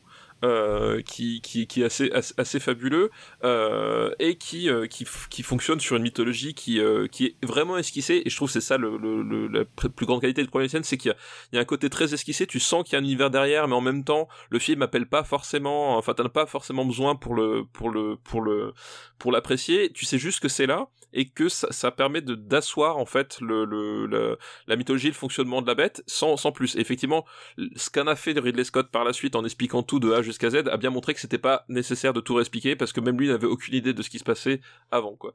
Et euh, mais voilà, il y a ce côté un peu mythologie purement cinématographique, un monstre vraiment de, de cinéma qui, qui, qui est apparu comme ça et qui euh, qui est formidable. Le design, bah, on a dit de, de qui est euh, qui est qui est ouf cette espèce de, créature euh, mi organique euh, euh, mi enfin mi mécanique enfin c'est à dire qu'il n'y a pas de partie mécanique mais il y a vraiment un côté très très lisse dans son dans, dans, dans son dans son corps. Et puis le, même le, le, le matériau dont, dont il est composé en fait tu sais pas exactement ce que c'est. Tu vois que c'est pas de la peau tu vois que c'est pas des écailles c'est pas des poils qu'est-ce que c'est exactement? Enfin il y a vraiment un truc très très intrigant et, tr- et, euh, et très très très réussi. Ah, c'est Euh, ça, il est, euh, il est polyvalent, quoi.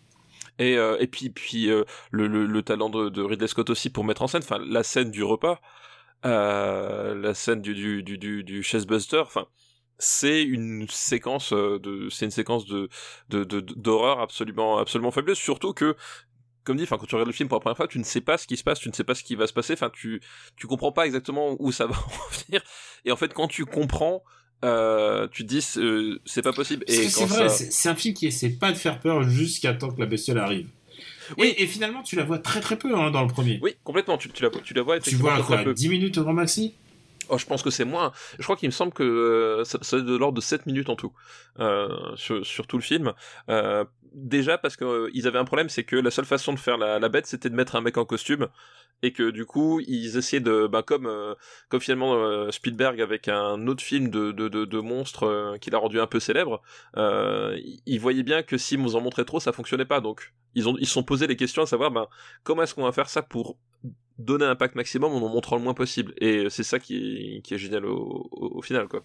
Et puis voilà, c'est le moment où Ridley Scott est, dans le génie pur. Et on a souvent dit euh, ici, euh, il a fait vraiment deux films géniaux dans sa vie, quoi. Enfin, vraiment bah, deux chefs-d'œuvre. Et celui-là en fait partie. Et je pourrais même rajouter, euh, je pense, j'ai toujours, euh, j'ai, euh, je pense que Thelma Louise serait le troisième film de, de cette liste. J'adore, ah, j'adore Thelma Louise. J'aime beaucoup Thelma Louise, mais je sais pas si c'est euh, celui que je. Tu, le, troisième, le troisième que tu sauverais, ça serait lequel? Euh, Alors, j'en sauverais. Il a, parce que sauver, c'est un peu vite. C'est-à-dire qu'il a, il a si, quand même. Si tu si t'en prends deux, et je vois lesquels tu prends. Ah bah oui, je, je, évidemment, je, prends, je prends les deux auxquels tu penses. Et quel est le euh, troisième pour toi? Quel est le troisième Super, super, super. Euh, Ridley Scott Battle. Super troisième film de Ridley Scott. Ridley Scott Battle, voilà. Euh, bah, je pense que ce serait quand même les duellistes en fait. Ah ouais, bah tu sais quoi? Bah, Moi, j'ai rêvé. Bah, vu que j'ai vu des duellistes il y a pas si longtemps, euh, ce film me hante. Et tu sais que j'adore les, films sur l'obsession. Ah bah, les duellistes, euh, voilà. Ah là là, putain. Et, c'est vrai qu'à l'époque, quel grand réalisateur. On, on ne peut pas ne pas parler, on en parlera. Enfin, si on en parlera un jour euh, de Prometheus et de Covenant. Eh ben, on en parlera un jour, oui, forcément. Forcément, et je pense que toutes les. Le fait que Alien soit devenu une, une, IP, en fait.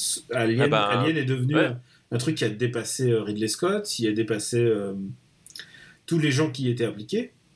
Eh bien, ça gêne en rien, en fait, le premier, le premier film. Le premier film reste, reste bien en tant que tel. C'est comme c'est comme les, Indiana Jones, même si un jour ils vont faire de la merde avec la licence Indiana Jones, c'est évident à un moment ils vont faire n'importe quoi. Ils vont oui, ils vont faire un quatrième épisode ou un truc comme ça qui va être raté. Voilà, ça, ça, va arriver un on jour. Peut, on peut s'attendre au pire. Euh, ça n'enlève rien en fait que les premiers films étaient super. Et bien là, en l'occurrence, Alien n'a pas vieilli d'un iota quoi. Non, non, mais c'est un film qui qui qui, euh, qui est absolument fou parce que euh, effectivement, tu tu sais pas en fait sur sur sur sur, sur quoi tu vas tomber. T'as t'as surtout aussi cette capacité extraordinaire qu'a Ridley Scott à ce moment-là de te de te brosser euh, un équipage en quelques plans. C'est-à-dire que la façon dont les personnages sont sont sont présentés, c'est à la fois succinct et à la fois tu sais tout ce que t'as besoin de savoir en toi en tant que que spectateur. Il y a pas le il y a pas la grosse scène d'exposition pour te montrer que lui, il est, il est comme ça, lui, il est comme ça. Il y a vraiment, tu sais, tu, tu, tu cette, espèce de cohésion qu'il y a déjà sur, ce, sur cet équipage. Tu sens qu'ils se connaissent, tu sens qu'ils ont leurs habitudes, qu'ils ont chacun leur rôle, qu'ils ont chacun leur place, et que, euh, voilà, quand le, film démarre, parce que c'est un peu le, problème aussi parfois de, de, des films comme ça, c'est que quand le film démarre, il faut présenter aux, aux téléspectateurs, non, aux spectateurs les personnages, et du coup, ils écrivent des dialogues et des scènes comme si les types euh, venaient de se rencontrer, tu sais. Mhm. C'est genre, c'est comme si toi et moi, là, aujourd'hui, on, se croise dans la rue, et, puis on se dit, bah, on, fait, on rebootait notre relation. Voilà, et puis, puis je te dirais, bah écoute, tu, tu sais, en fait, je suis directeur d'école, ah bah ouais, moi je suis journaliste pigiste, enfin tu vois. Et en fait, voilà, et c'est des trucs complètement débiles que ne fait pas Ridley Scott dans ce film-là, c'est-à-dire qu'il arrive vraiment à te poser les personnages et à te, et à, te faire croire à ce groupe, à son fonctionnement euh, très très tôt dans le film, et tu, et tu, et ce qui est génial, c'est que du coup, tu t'installes en fait dans leur quotidien, tu comprends bien que c'est des types ben euh, voilà, c'est des camionneurs de l'espace. Littéralement, c'est ben euh, pour pour citer euh, Deep Purple, c'est Space Trucker en fait. Commande d'Antuno Space Trucker, bah voilà, c'est Alien, c'est juste des camionneurs de l'espace, et que petit à petit, quand il plus il progresse, plus il progresse, en fait, tu sens que plus, enfin moins ils sont ils sont en capacité de faire face à ce qui euh, à, ce qui est en face d'eux quoi. Et euh, t'as cette angoisse qui, naît, c'est-à-dire que quand ils arrivent sur la planète, quand tu, tu, tu, commences à découvrir les trucs, tu, tu, tu sens qu'il y a un truc qui cloche. Eux ils savent pas quoi, tu sais pas quoi non plus, et tu, tu, tu te retrouves dans leur propre fragilité parce qu'en fait les personnages sont aussi paumés que toi au début quoi. Et, euh, et moi je me rappelle il y a tout ce tout ce côté la, phase d'atterrissage, enfin tu sais tu vois tu vois tout le côté euh, le, côté difficile, un peu laborieux et, et tendu du fait de se poser sur une planète, c'est pas en, en, en, deux plans, euh, pouf, il y a, on a une, on est sur la planète, ça, ça s'est bien passé. T'as as tout ce côté, euh, voilà, il y a des procédures, il y a des trucs. Tu sens que chaque geste euh, dans, dans, dans l'espace est compté parce qu'en fait, il y a, c'est un contexte qui en lui-même est hostile. C'est qu'il y a un, un, truc vraiment de l'ordre de l'écriture et de la manière de présenter les personnages. C'est que à l'époque, tu savais pas qui allait survivre. Oui, complètement. Et tu savais pas que Sigourney Weaver allait être cette personne. Oui, tu sais pas. Et en plus, ce qui est génial, c'est que euh, on, est, euh, on, est presque, euh, presque, mais pas tout à fait dans un dans un schéma de la Final Girl. voilà. Alors après, c'est toujours le débat. À, quel degré justement Dan O'Bannon a, a, repris de Halloween en fait ce, cette idée-là? Mais c'est que le c'est c'est la, enfin d'un point de vue euh, slasher, parce que tu pourrais dire que Alien c'est une sorte de slasher en fait dans l'espace. Euh, d'un point de vue slasher, c'est la Final Girl, sauf qu'elle n'est pas présentée comme telle, c'est-à-dire qu'effectivement t'as pas un focus vraiment particulier sur elle, et surtout, euh, en fait, c'est c'est un personnage qui qui, va devoir s'imposer malgré elle, parce qu'il y, y, a un capitaine, il y a un truc, enfin il y a toute une hiérarchie, et et au final c'est c'est elle qui, qui va devoir assumer finalement ce, ce, ce rôle-là parce qu'elle a pas elle a pas le choix quoi. Et du coup, elle s'est imposée à la licence tout entière. Quoi. Oui, elle s'est imposée par. Oui, et c'est ça qui est marrant, c'est que euh, au départ, c'est, c'est, c'est, elle est juste, elle est officier en second, je crois, sur le sur le Nostromo, et en fait, elle, elle, elle, son courage naît dans la situation, c'est-à-dire que à la base, elle n'est pas plus ou moins courageuse que les autres. Euh, c'est juste que euh, elle trouve en elle les ressources pour euh, pour essayer de de, de de, de survivre en fait, puisque l'enjeu, il est purement et simplement ça, survivre dans dans, dans le Nostromo, quoi. Euh Nostromo. À chaque fois que je vois, je, pense au Nostromo, je vois les. J'ai l'impression de voir le, vaisseau qui bouge très très lentement tout seul dans l'espace. Il, il, est génial aussi le ah, design du Nostromo. Le design du Nostromo, il est extraordinaire. Quoi. Il, est euh, vraiment extraordinaire. Ouais. Est-ce que on va se diriger doucement vers le classement d'Alien puisque bah oui, ça fait longtemps que les gens le réclamaient cet Alien? Est-ce que tu aimes Alien, Daniel? Alors, je, trouve ça... Alors, est-ce que tu préfères Alien 1 ou Aliens? Ah, mais pour moi, il n'y a même pas de débat. Non, parce qu'il y a les gens qui aiment bien Aliens. Oui, c'est comme. ouais, ok. Il y, a, des gens qui, euh, y a des gens qui, qui, aiment bien marcher pieds nus euh, sur des braises aussi, tu vois. C'est pareil. D'accord, ok. Non, alors, moi j'aime bien Aliens. J'aime bien. J'adore Aliens. J'aime beaucoup Aliens, mais pour moi c'est même pas dans la même catégorie. Je regarde, je regarde Aliens comme comme comme quand je regarde euh, un film de kung-fu, quoi. Aliens, on en, on en parlera le, le, moment venu. Je, trouve c'est un, un, très bon film, mais pour moi, ils sont même pas dans, dans la même catégorie. Enfin, tu vois, c'est euh, voilà, c'est comme si tu me disais, est-ce que euh, est-ce que t'aimes bien euh, Marc Lévy ou est-ce que tu préfères Dostoïevski? Tu vois, c'est ah, tu, peux aimer. Tu, Et encore Marc Lévy, ça peut être méchant, mais je sais pas, un, disons un auteur de moindre, moindre, moindre envergure. Est-ce que, tu, aimes Marc Lévy ou Covenant Non, mais oui, pour, pour, moi, Alien, pour situer, je, si je devais faire un super film d'horreur battle, il serait dans le top 5 easy. Je pense aussi. Je pense aussi. C'est vraiment, En sachant que le top 1, c'est euh, The Thing de Carpenter. Euh, je te suis, je te suis là-dessus. Euh, et, mais encore, tu sais quoi? Je pense que et tu m'en veux pas, hein, mais je crois que je préfère encore Alien. Et c'est ce que j'allais dire. Et Alien, je pense qu'il doit être top 2. Et, euh, et c'est le genre de film où tu me dis, ouais, je le préfère à The Thing. Je fais, ok, je comprends. Tu vois et, pour, et je pense qu'il y a un truc en termes de design, en termes de assemblage de talents. Oui, non, mais c'est-à-dire, t'as les meilleurs acteurs, t'as la meilleure histoire, t'as le meilleur design. alors après, il, il boxe pas dans la même. Hein, t'as le meilleur réalisateur à ce moment-là. Euh, et, euh, et, puis même la musique, enfin le, le, score de Goldsmith. Goldsmith, il est extraordinaire. Il est extra... enfin ce score de euh, voilà, bah, en plus pour le coup, on, on parlait de, de, The Thing et Carpenter, mais en termes de minimalisme sonore, euh, ça se pose là. Et, euh, et, je veux dire, tout le monde parle de, de John Williams, mais excusez-moi, euh, Jerry Goldsmith, à ce moment-là, sur le score d'Alien, dans le genre, le type qui va te, te, terroriser avec deux accords, il est pas mal non plus. C'est vrai, c'est vrai. Il y a... Oui, oui, c'est vrai que tout le monde maintenant s'est focalisé sur le bruit qui fait et tout ça, mais mais oui, c'est pas. Ah mais ouais, mais ouais. Ré réécouter le, le, score de Goldsmith sur le premier Alien, enfin il est, euh, c'est un, enfin c'est une source d'inspiration en fait pour pour des tas de compositeurs derrière en fait. Euh, il est fabuleux ce score, fabuleux. Il est, euh, il est, ouais, enfin vraiment c'est. Mais il est flippant. Voilà, c'est ça. Ah bah oui, c'est ce qu'on lui demande en même temps. Et à un moment, il faut savoir demander aux bonnes personnes le bon, le bon score. Tu ne demandes pas à John Williams de te faire ça. Ben oui, non mais voilà, exactement. Ça, ça pour le coup, effectivement, euh, et j'adore John Williams, on en a déjà parlé, mais c'est le genre de truc que John Williams n'aurait jamais été capable mais de faire. Tu sais qu'on a, on a loupé une occasion de parler de John Williams, puisqu'il a fait euh, la musique du privé. Du ah oui, exact, de Altman, oui, c'est vrai, exact. Et en même temps, tu sais quoi, euh, c'est ça qui est bien avec John Williams, c'est que c'est un soldat. C'est-à-dire, tu lui demandes un truc, il te le fait. Et il ah te bah, fait sûr. avec l'intonation que tu veux, il te fait l'ambiance que tu veux. Ce mec-là, c'est un, un warrior, euh, John Williams. Complètement, ouais, complètement. Est-ce que, euh, plutôt que parler de John Williams, est-ce qu'on va pas classer Alien? Bah si, si, il faut classer Alien.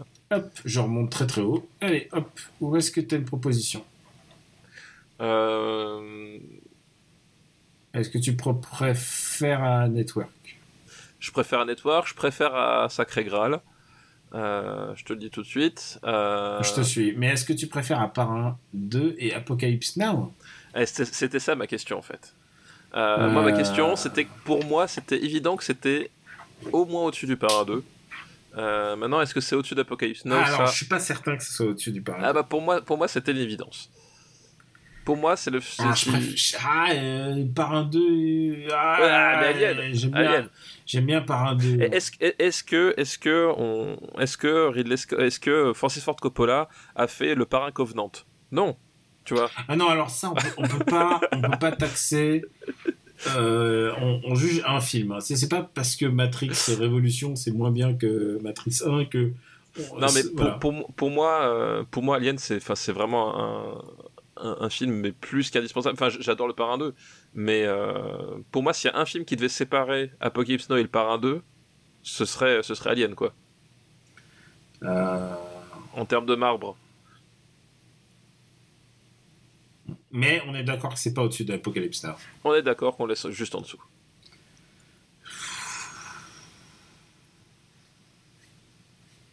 Allez, allez. Le Parrain 2, c'est quand même, quand même chaud, quoi. Ah, mais Alien, merde, quoi. Ouais, mais le Parrain 2, quoi. Ouais, mais Alien. c'est Al Pacino, De Niro, euh, je vais pas te la faire à la totale, quoi. Ah, mais c'est, c'est Alien, c'est l'Alien. Bon, ok, allez, Alien. Allez, hop, Alien entre à la deuxième place. Ah, voilà, c'est ça qu'on veut. Après, je pense que ce sera le film d'Alien le mieux classé. Je pense qu'on n'aura pas d'autres films d'Alien aussi bien classés. Voilà. Bon, Alien est donc désormais le deuxième meilleur film bah, de, de, cette, de cette décennie, des années 70. Il y aura et, et, ça n'arriverait qu'une seule fois? Ça n'arriverait qu'une seule fois. Et rappelons-le, le second. Bah, c'est un con. C'est un con, exactement. Un con. En parlant de moi, alors tu sais quoi, euh, je te laisse, je te laisse commencer second, euh, Teroko. Papa, est-ce que tu as une reco? Eh ben écoute, euh, je n'avais aucune idée de, de recommandations puisque dans les dernières semaines j'ai fait beaucoup de choses avec des, des vrais individus. Tu sais, euh, genre des gens qui viennent et à qui tu bois des pots et tu, euh, tu, tu, tu, tu, fais des repas. Donc j'avais pas fait. Tu manges de la raclette, ouais. Voilà, je... tu manges de la raclette, effectivement. du coup, écoute, je vais faire court parce qu'on va sans doute faire un bonus dessus. Je me posais la question est-ce que j'allais recommander Ghost of Tsushima? Et je pense que oui. Euh... T'arrives bientôt à la fin. J'arrive. En fait, je suis dans le dernier tiers. D'accord. Et euh, on va dire que le, fi le, le, film Ghost of Tsushima, pour faire court, c'est un jeu qui a pas mal de défauts, un peu pas inhérents parce que on peut toujours dépasser des défauts hein, d'un genre, mais qui a un peu les défauts de son genre, c'est-à-dire c'est un, un, un jeu en, à monde ouvert, euh, un, un peu bac à sable. Donc il a un côté un peu répétitif dans tout ce qui est quête secondaire. Euh, notamment. Euh, voilà. mais en même temps, il y a un truc qui est assez cool, c'est que euh, il arrive à, à la fois dans ce confort, tu sais, du, du, du, du jeu que tu peux consommer euh, 30 minutes par-ci, une, euh, ou alors deux heures d'affilée, qui joue, ce que j'appelle les jeux qui jouent un peu tout seul, tu sais, Ouais. où t'arrives, t'es dans des pantoufles, tu connais les commandes, tu fais les trucs. Il arrive à être dans- dans ce confort-là. C'est-à-dire que c'est un jeu vraiment dans lequel tu, peux rentrer super facilement, t'as pas besoin de beaucoup d'investissement, et en même temps, je trouve qu'au niveau du gameplay, ils sont posés quand même quelques bonnes questions et qui fait que te- t'es pas dans une t'es pas sur un truc euh, où, où tu, justement t'es trop en pilote automatique. Euh, t'as as ce côté où justement t'arrives un peu à rester un peu, à rester éveillé sur le gameplay action sur euh, sur, sur l'exploration aussi parce qu'il y a des euh, je trouve il y a un truc vraiment réussi dans dans l'exploration. Donc voilà il arrive à trouver ce bon équilibre là donc ça en fait pas un grand jeu euh, mais ça en fait vraiment un, bon jeu euh, un bon jeu de, de, fin de soirée, un bon jeu, enfin tu vois, un, bon petit jeu, ce que j'appelle un bon petit jeu quoi. Euh, et le plus intéressant finalement, c'est, je trouve la quête principale finalement plutôt plutôt réussie, plutôt pas mal. Euh, au début, je me posais beaucoup de questions, je me suis dit mais c'est quoi cette histoire de, de samouraï qui lance des kunai? Je trouvais ça complètement débile. Euh, et en fait, plus t'avances dans le jeu, dans la quête principale, et plus en fait tu fais ah oui, mais en fait, il, enfin, c'est pas juste parce qu'ils avaient envie de faire euh, des phases d'infiltration parce que euh, il faut des phases d'infiltration dans ces jeux-là. À un moment donné, ils ont intégré ça vraiment au scénario et il y, a un- il y a un truc qui est plutôt sympa de ce côté-là. Donc c'est euh, voilà, c'est un c'est un bon jeu de détente, c'est un bon jeu d'été en fait. Typiquement, c'est un jeu que tu, tu joues l'été pour te détendre. Évidemment, Tu- c'est pas Sekiro. Tu, tu laisses ton cerveau de côté, c'est ça que tu Voilà, tu, tu es, ça se joue tout seul, c'est agréable, c'est beau, enfin c'est plutôt beau à, à voir et tout. Évidemment que c'est pas c'est pas le, génie de Sekiro. Ouais. Euh, mais c'est euh, moi c'est ce que c'est ce que j'aime bien dire c'est que c'est euh, un jeu Ubisoft qui serait un- qui serait intéressant en fait parce que moi il y a, ça fait longtemps que j'ai pu trouver un jeu Ubisoft en monde ouvert dans lequel je me suis amusé Et il y a une raison à ça, c'est que les jeux Ubisoft, bah, il y en a plus de ce, enfin, de ce genre-là, il y en a pas eu depuis très longtemps. quoi. Oui, et puis en plus, quand ils, ont- quand ils font des jeux à monde ouvert, en fait, tu sens vraiment qu'ils sont sur la recette, qu'ils on fait le truc, on fait le machin, enfin, ils se posent plus les questions. Enfin, pour le coup, le problème des. oui, des- là, des là, en l'occurrence, ils, sont- ils ont pris, ils- tout le monde connaît les jeux Ubisoft, et là, ils ont pris la recette, ils se sont dit, qu'est-ce qu'on peut faire? C'est ça, exactement. Et Ça tu veut pas dire que tout est réussi. Hein. Voilà, ça veut pas dire que tout est réussi, ça veut pas dire que ça évite pas certains écueils, hein, comme j'ai dit, il y a un côté répétitif malgré tout, mais au moins tu sens qu'ils sont posés la question et que ils arrivent à proposer quelques petits twists à deux trois moments pour garder le confort des jeux Ubisoft sans en, sans avoir le côté vraiment écrasant de routine que tu peux avoir où tu sais en fait le problème des jeux Ubisoft à monde ouvert c'est que tu arrives dans un dans, dans une zone, tu fais ah oui alors là il va y avoir le, le le camp il va être à peu près là le machin enfin tu connais le jeu par cœur ou même d'y rentrer dedans quoi. Hmm. Là Tu, t'as vas, tu cherches la tour d'abord. voilà, là, là t'as, t'as moins ce sentiment-là. C'est-à-dire que t'es, à la, t'es à la maison et en même temps, t'as plusieurs petits twists un peu réguliers et qui fonctionnent bien. Euh, voilà, et ne serait-ce que euh, il y a aussi le, le- le gros effort sur l'univers et le, et le casting euh, vocal euh, Ah oui. en japonais. Japonais, joue en japonais ouais. pour le coup, euh, qui est vraiment vraiment top. Enfin, le, voilà, le héros a la voix de Zoro dans Zoro dans One Piece. dans One Piece, voilà. Et, euh, et puis ton père, ou ton, enfin ton oncle, Non, ton oncle, ouais. ton oncle a la voix euh, de Snake. La voix de il a la voix de. Akio Tsuka. Exactement. Et, et pour une fois, on n'a on n'a pas le, le, le, le vieux twist à, à base de bah en fait le, le héros il, il, est à moitié occidental parce que son, son arrière-grand-père était américain. Enfin tu vois, ils, ils ont fait voilà ils, ils, ils ont fait euh, Je pense qu'on pourrait en faire un bon bonus. hein. voilà ils ont fait que des que des personnages japonais. Enfin voilà ils ont fait un effort de ce côté-là et, euh, et c'est plutôt bien. Donc c'est un un bon petit jeu on, va dire. On fera l'objet, ça fera l'objet d'un bonus on va rentrer en encore plus de détails et on va en Tout parler. à fait. Euh, on va parce qu'on on- on n'a même pas parlé du mode Kurosawa. Euh, pour ma part, je vais euh, recommander un nouvel BD, un nouveau comics, qui est l'œuvre de Robert Kirkman que tu dois peut-être connaître puisque c'est l'auteur de Walking Dead. Oui tout et, à euh, fait. qui a terminé Walking Dead il y a pas si longtemps, mais il a fait un one shot pendant juste après le confinement pour et en fait un one shot qui était en partie offert gratuitement au, au magasin de comics pour qu'ils puissent le vendre et se faire de l'argent, enfin, ce qui est vraiment très généreux Ce qui de est cool. Ouais, Ce qui est vraiment cool. Ouais. mais en même temps, quand t'es Kirkman, tu peux te permettre ce genre de truc. Kirkman, Oui non bien sûr. ouais. Kirkman s'est permis trois stunts ces dernières années. Il a, il a réussi trois cascades. Euh, il a terminé Walking Dead par surprise. Ouais, sans prévenir personne. Sans prévenir personne, genre, ah bah voilà, c'est le dernier, au revoir, au revoir. Et, et- et est-ce que c'est pas le, le move le plus Walking Dead que tu peux faire? Euh, c'est le move le plus Walking Dead que tu peux faire. Le C'est que c'est-à-dire que tout le monde meurt, euh, on sait pas quand, bah la, la, la BD elle meurt là, voilà. Et le deuxième twist qu'il a réussi à faire, c'est qu'il a sorti une BD sans aucune forme de promotion, qui s'appelle Die Die Die. C'est une histoire d'agent secret, un triplé d'agent secret. Voilà, c'est du Kirkman. Et euh, bah voilà, bah, il- il vient cette nouvelle BD qui sort, qui s'appelle Firepower. Et Firepower, le twist, c'est que euh, la BD vient juste de commencer, mais juste avant, il a sorti une bande dessinée de prélude qui fait genre 200 pages et qui est vendu même pas 10 dollars. C'est-à-dire, euh, voilà, il, il sort un graphic novel, comme c'est ça, Ouais. euh, il sort un original graphic novel, comme on dit aux États-Unis, euh, qui, est le prélude de, de l'histoire qu'il va raconter dans le comics qui sort en ce moment. Euh, donc, donc déjà, donc déjà, t'as déjà plus de 200 pages à lire hein, si tu veux, si tu veux le comics. Et de quoi ça parle? Ça parle d'un mec qui euh, rentre. euh, c'est exactement l'histoire d'Iron Fist. C'est-à-dire, c'est un mec qui rentre dans un, dans, un temple Shaolin caché dans les montagnes, caché presque par magie. Et il est à la recherche d'informations sur ses parents. Et il va rentrer dans ce monastère et il va se mettre à s'entraîner. Et, et Firepower, bah, c'est cette boule de feu qu'il va faire. Il n'y a, aucun homme n'a réussi à faire de boule de feu en des milliers d'années. Et là, il va réussir. Euh, lui qui est euh, un peu le- l'outsider, le gaijin, enfin tu peux t'imaginer. Et euh, ça, c'est le- l'histoire du premier, de tous ces 200 pages de graphic novel qui raconte un peu sa formation, sa découverte de ce temple, de ce temple Shaolin. C'est vraiment l'histoire d'Iron Fist. hein. Et, euh, et alors là, twist, paf, et le comics commence. Là, j'ai lu les deux premiers numéros. Et le comics commence dix ans plus tard. Et en fait, c'est lui qui a tout abandonné. Et il est maintenant. euh, imagine un mec euh, caché de tout qui vit un peu dans un joli pavillon en Haute-Savoie. avec, avec deux enfants, voilà. Enfin, imagine ça, bah c'est ça en fait. C'est qu'il mène une vie très relaxe. Et évidemment, quand tu mènes une vie très relaxe après avoir été grand maître de kung-fu, il y a forcément des ninjas qui vont débarquer. Évidemment, il y a des ninjas qui débarquent dès le premier numéro. Évidemment. Donc c'est plutôt chouette et je te recommande. euh, Voilà, si tu t'intéresses aux films de kung-fu, il n'y a seul- qu'une seule BD à lire en ce moment, c'est ça quoi.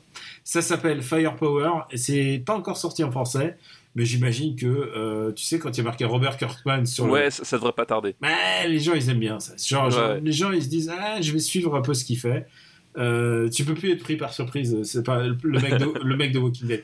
Tu sais que les premiers numéros de Walking Dead aux États-Unis cotent à mort parce que c'est un comics qui a été édité en très très très peu d'exemplaires. Ah ouais? Mais- Ah du coup, ah oui, les, oui, les, les parutions originales. Les euh, parutions originales, genre le, Ouais. le premier exemplaire de Walking Dead, il, est- doit être un, il doit être un tarif euh, débile en fait. C'est parce qu'il y a eu très très peu d'exemplaires. Donc en plus, t'imagines les exemplaires en bon état. Donc voilà, c'est voilà. Aujourd'hui, ça ne pourra plus arriver. Ah non, non, oui, c'est sûr. C'est Bah, sûr.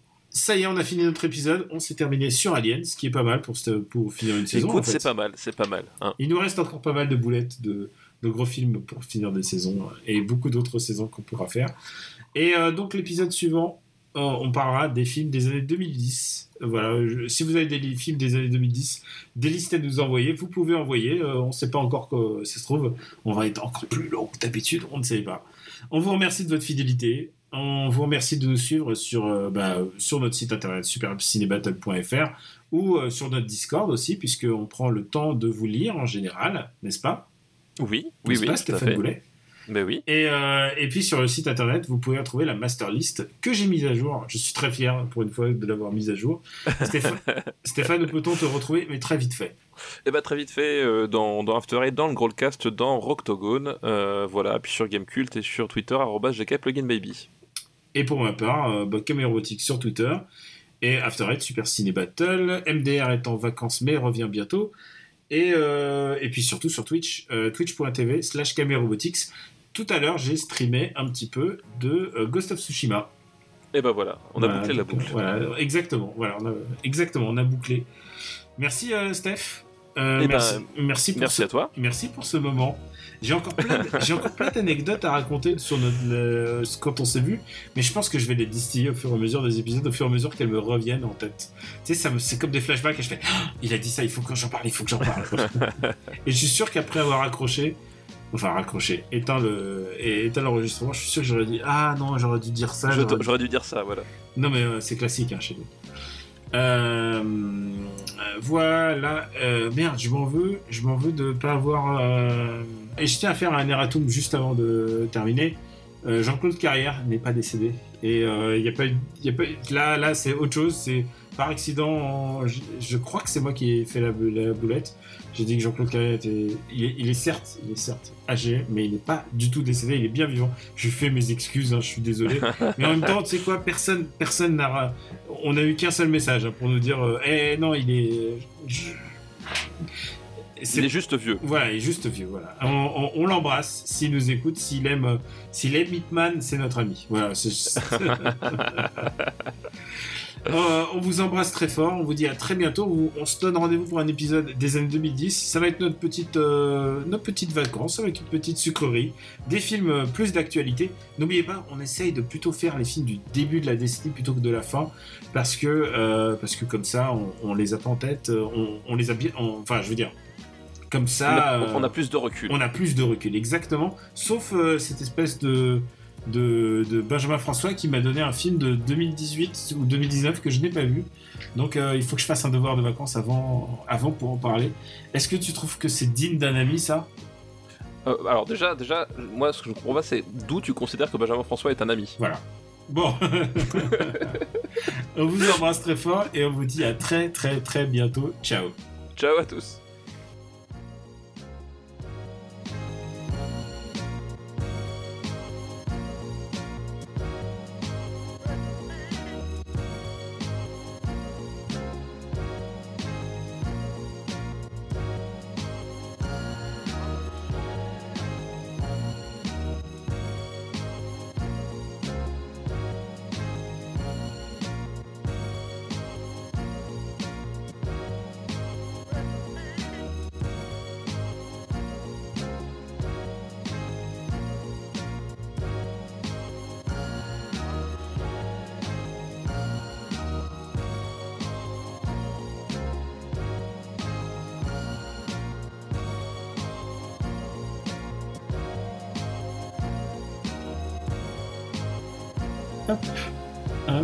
Attends deux secondes avant de couper. Je vais te faire Walking Dead.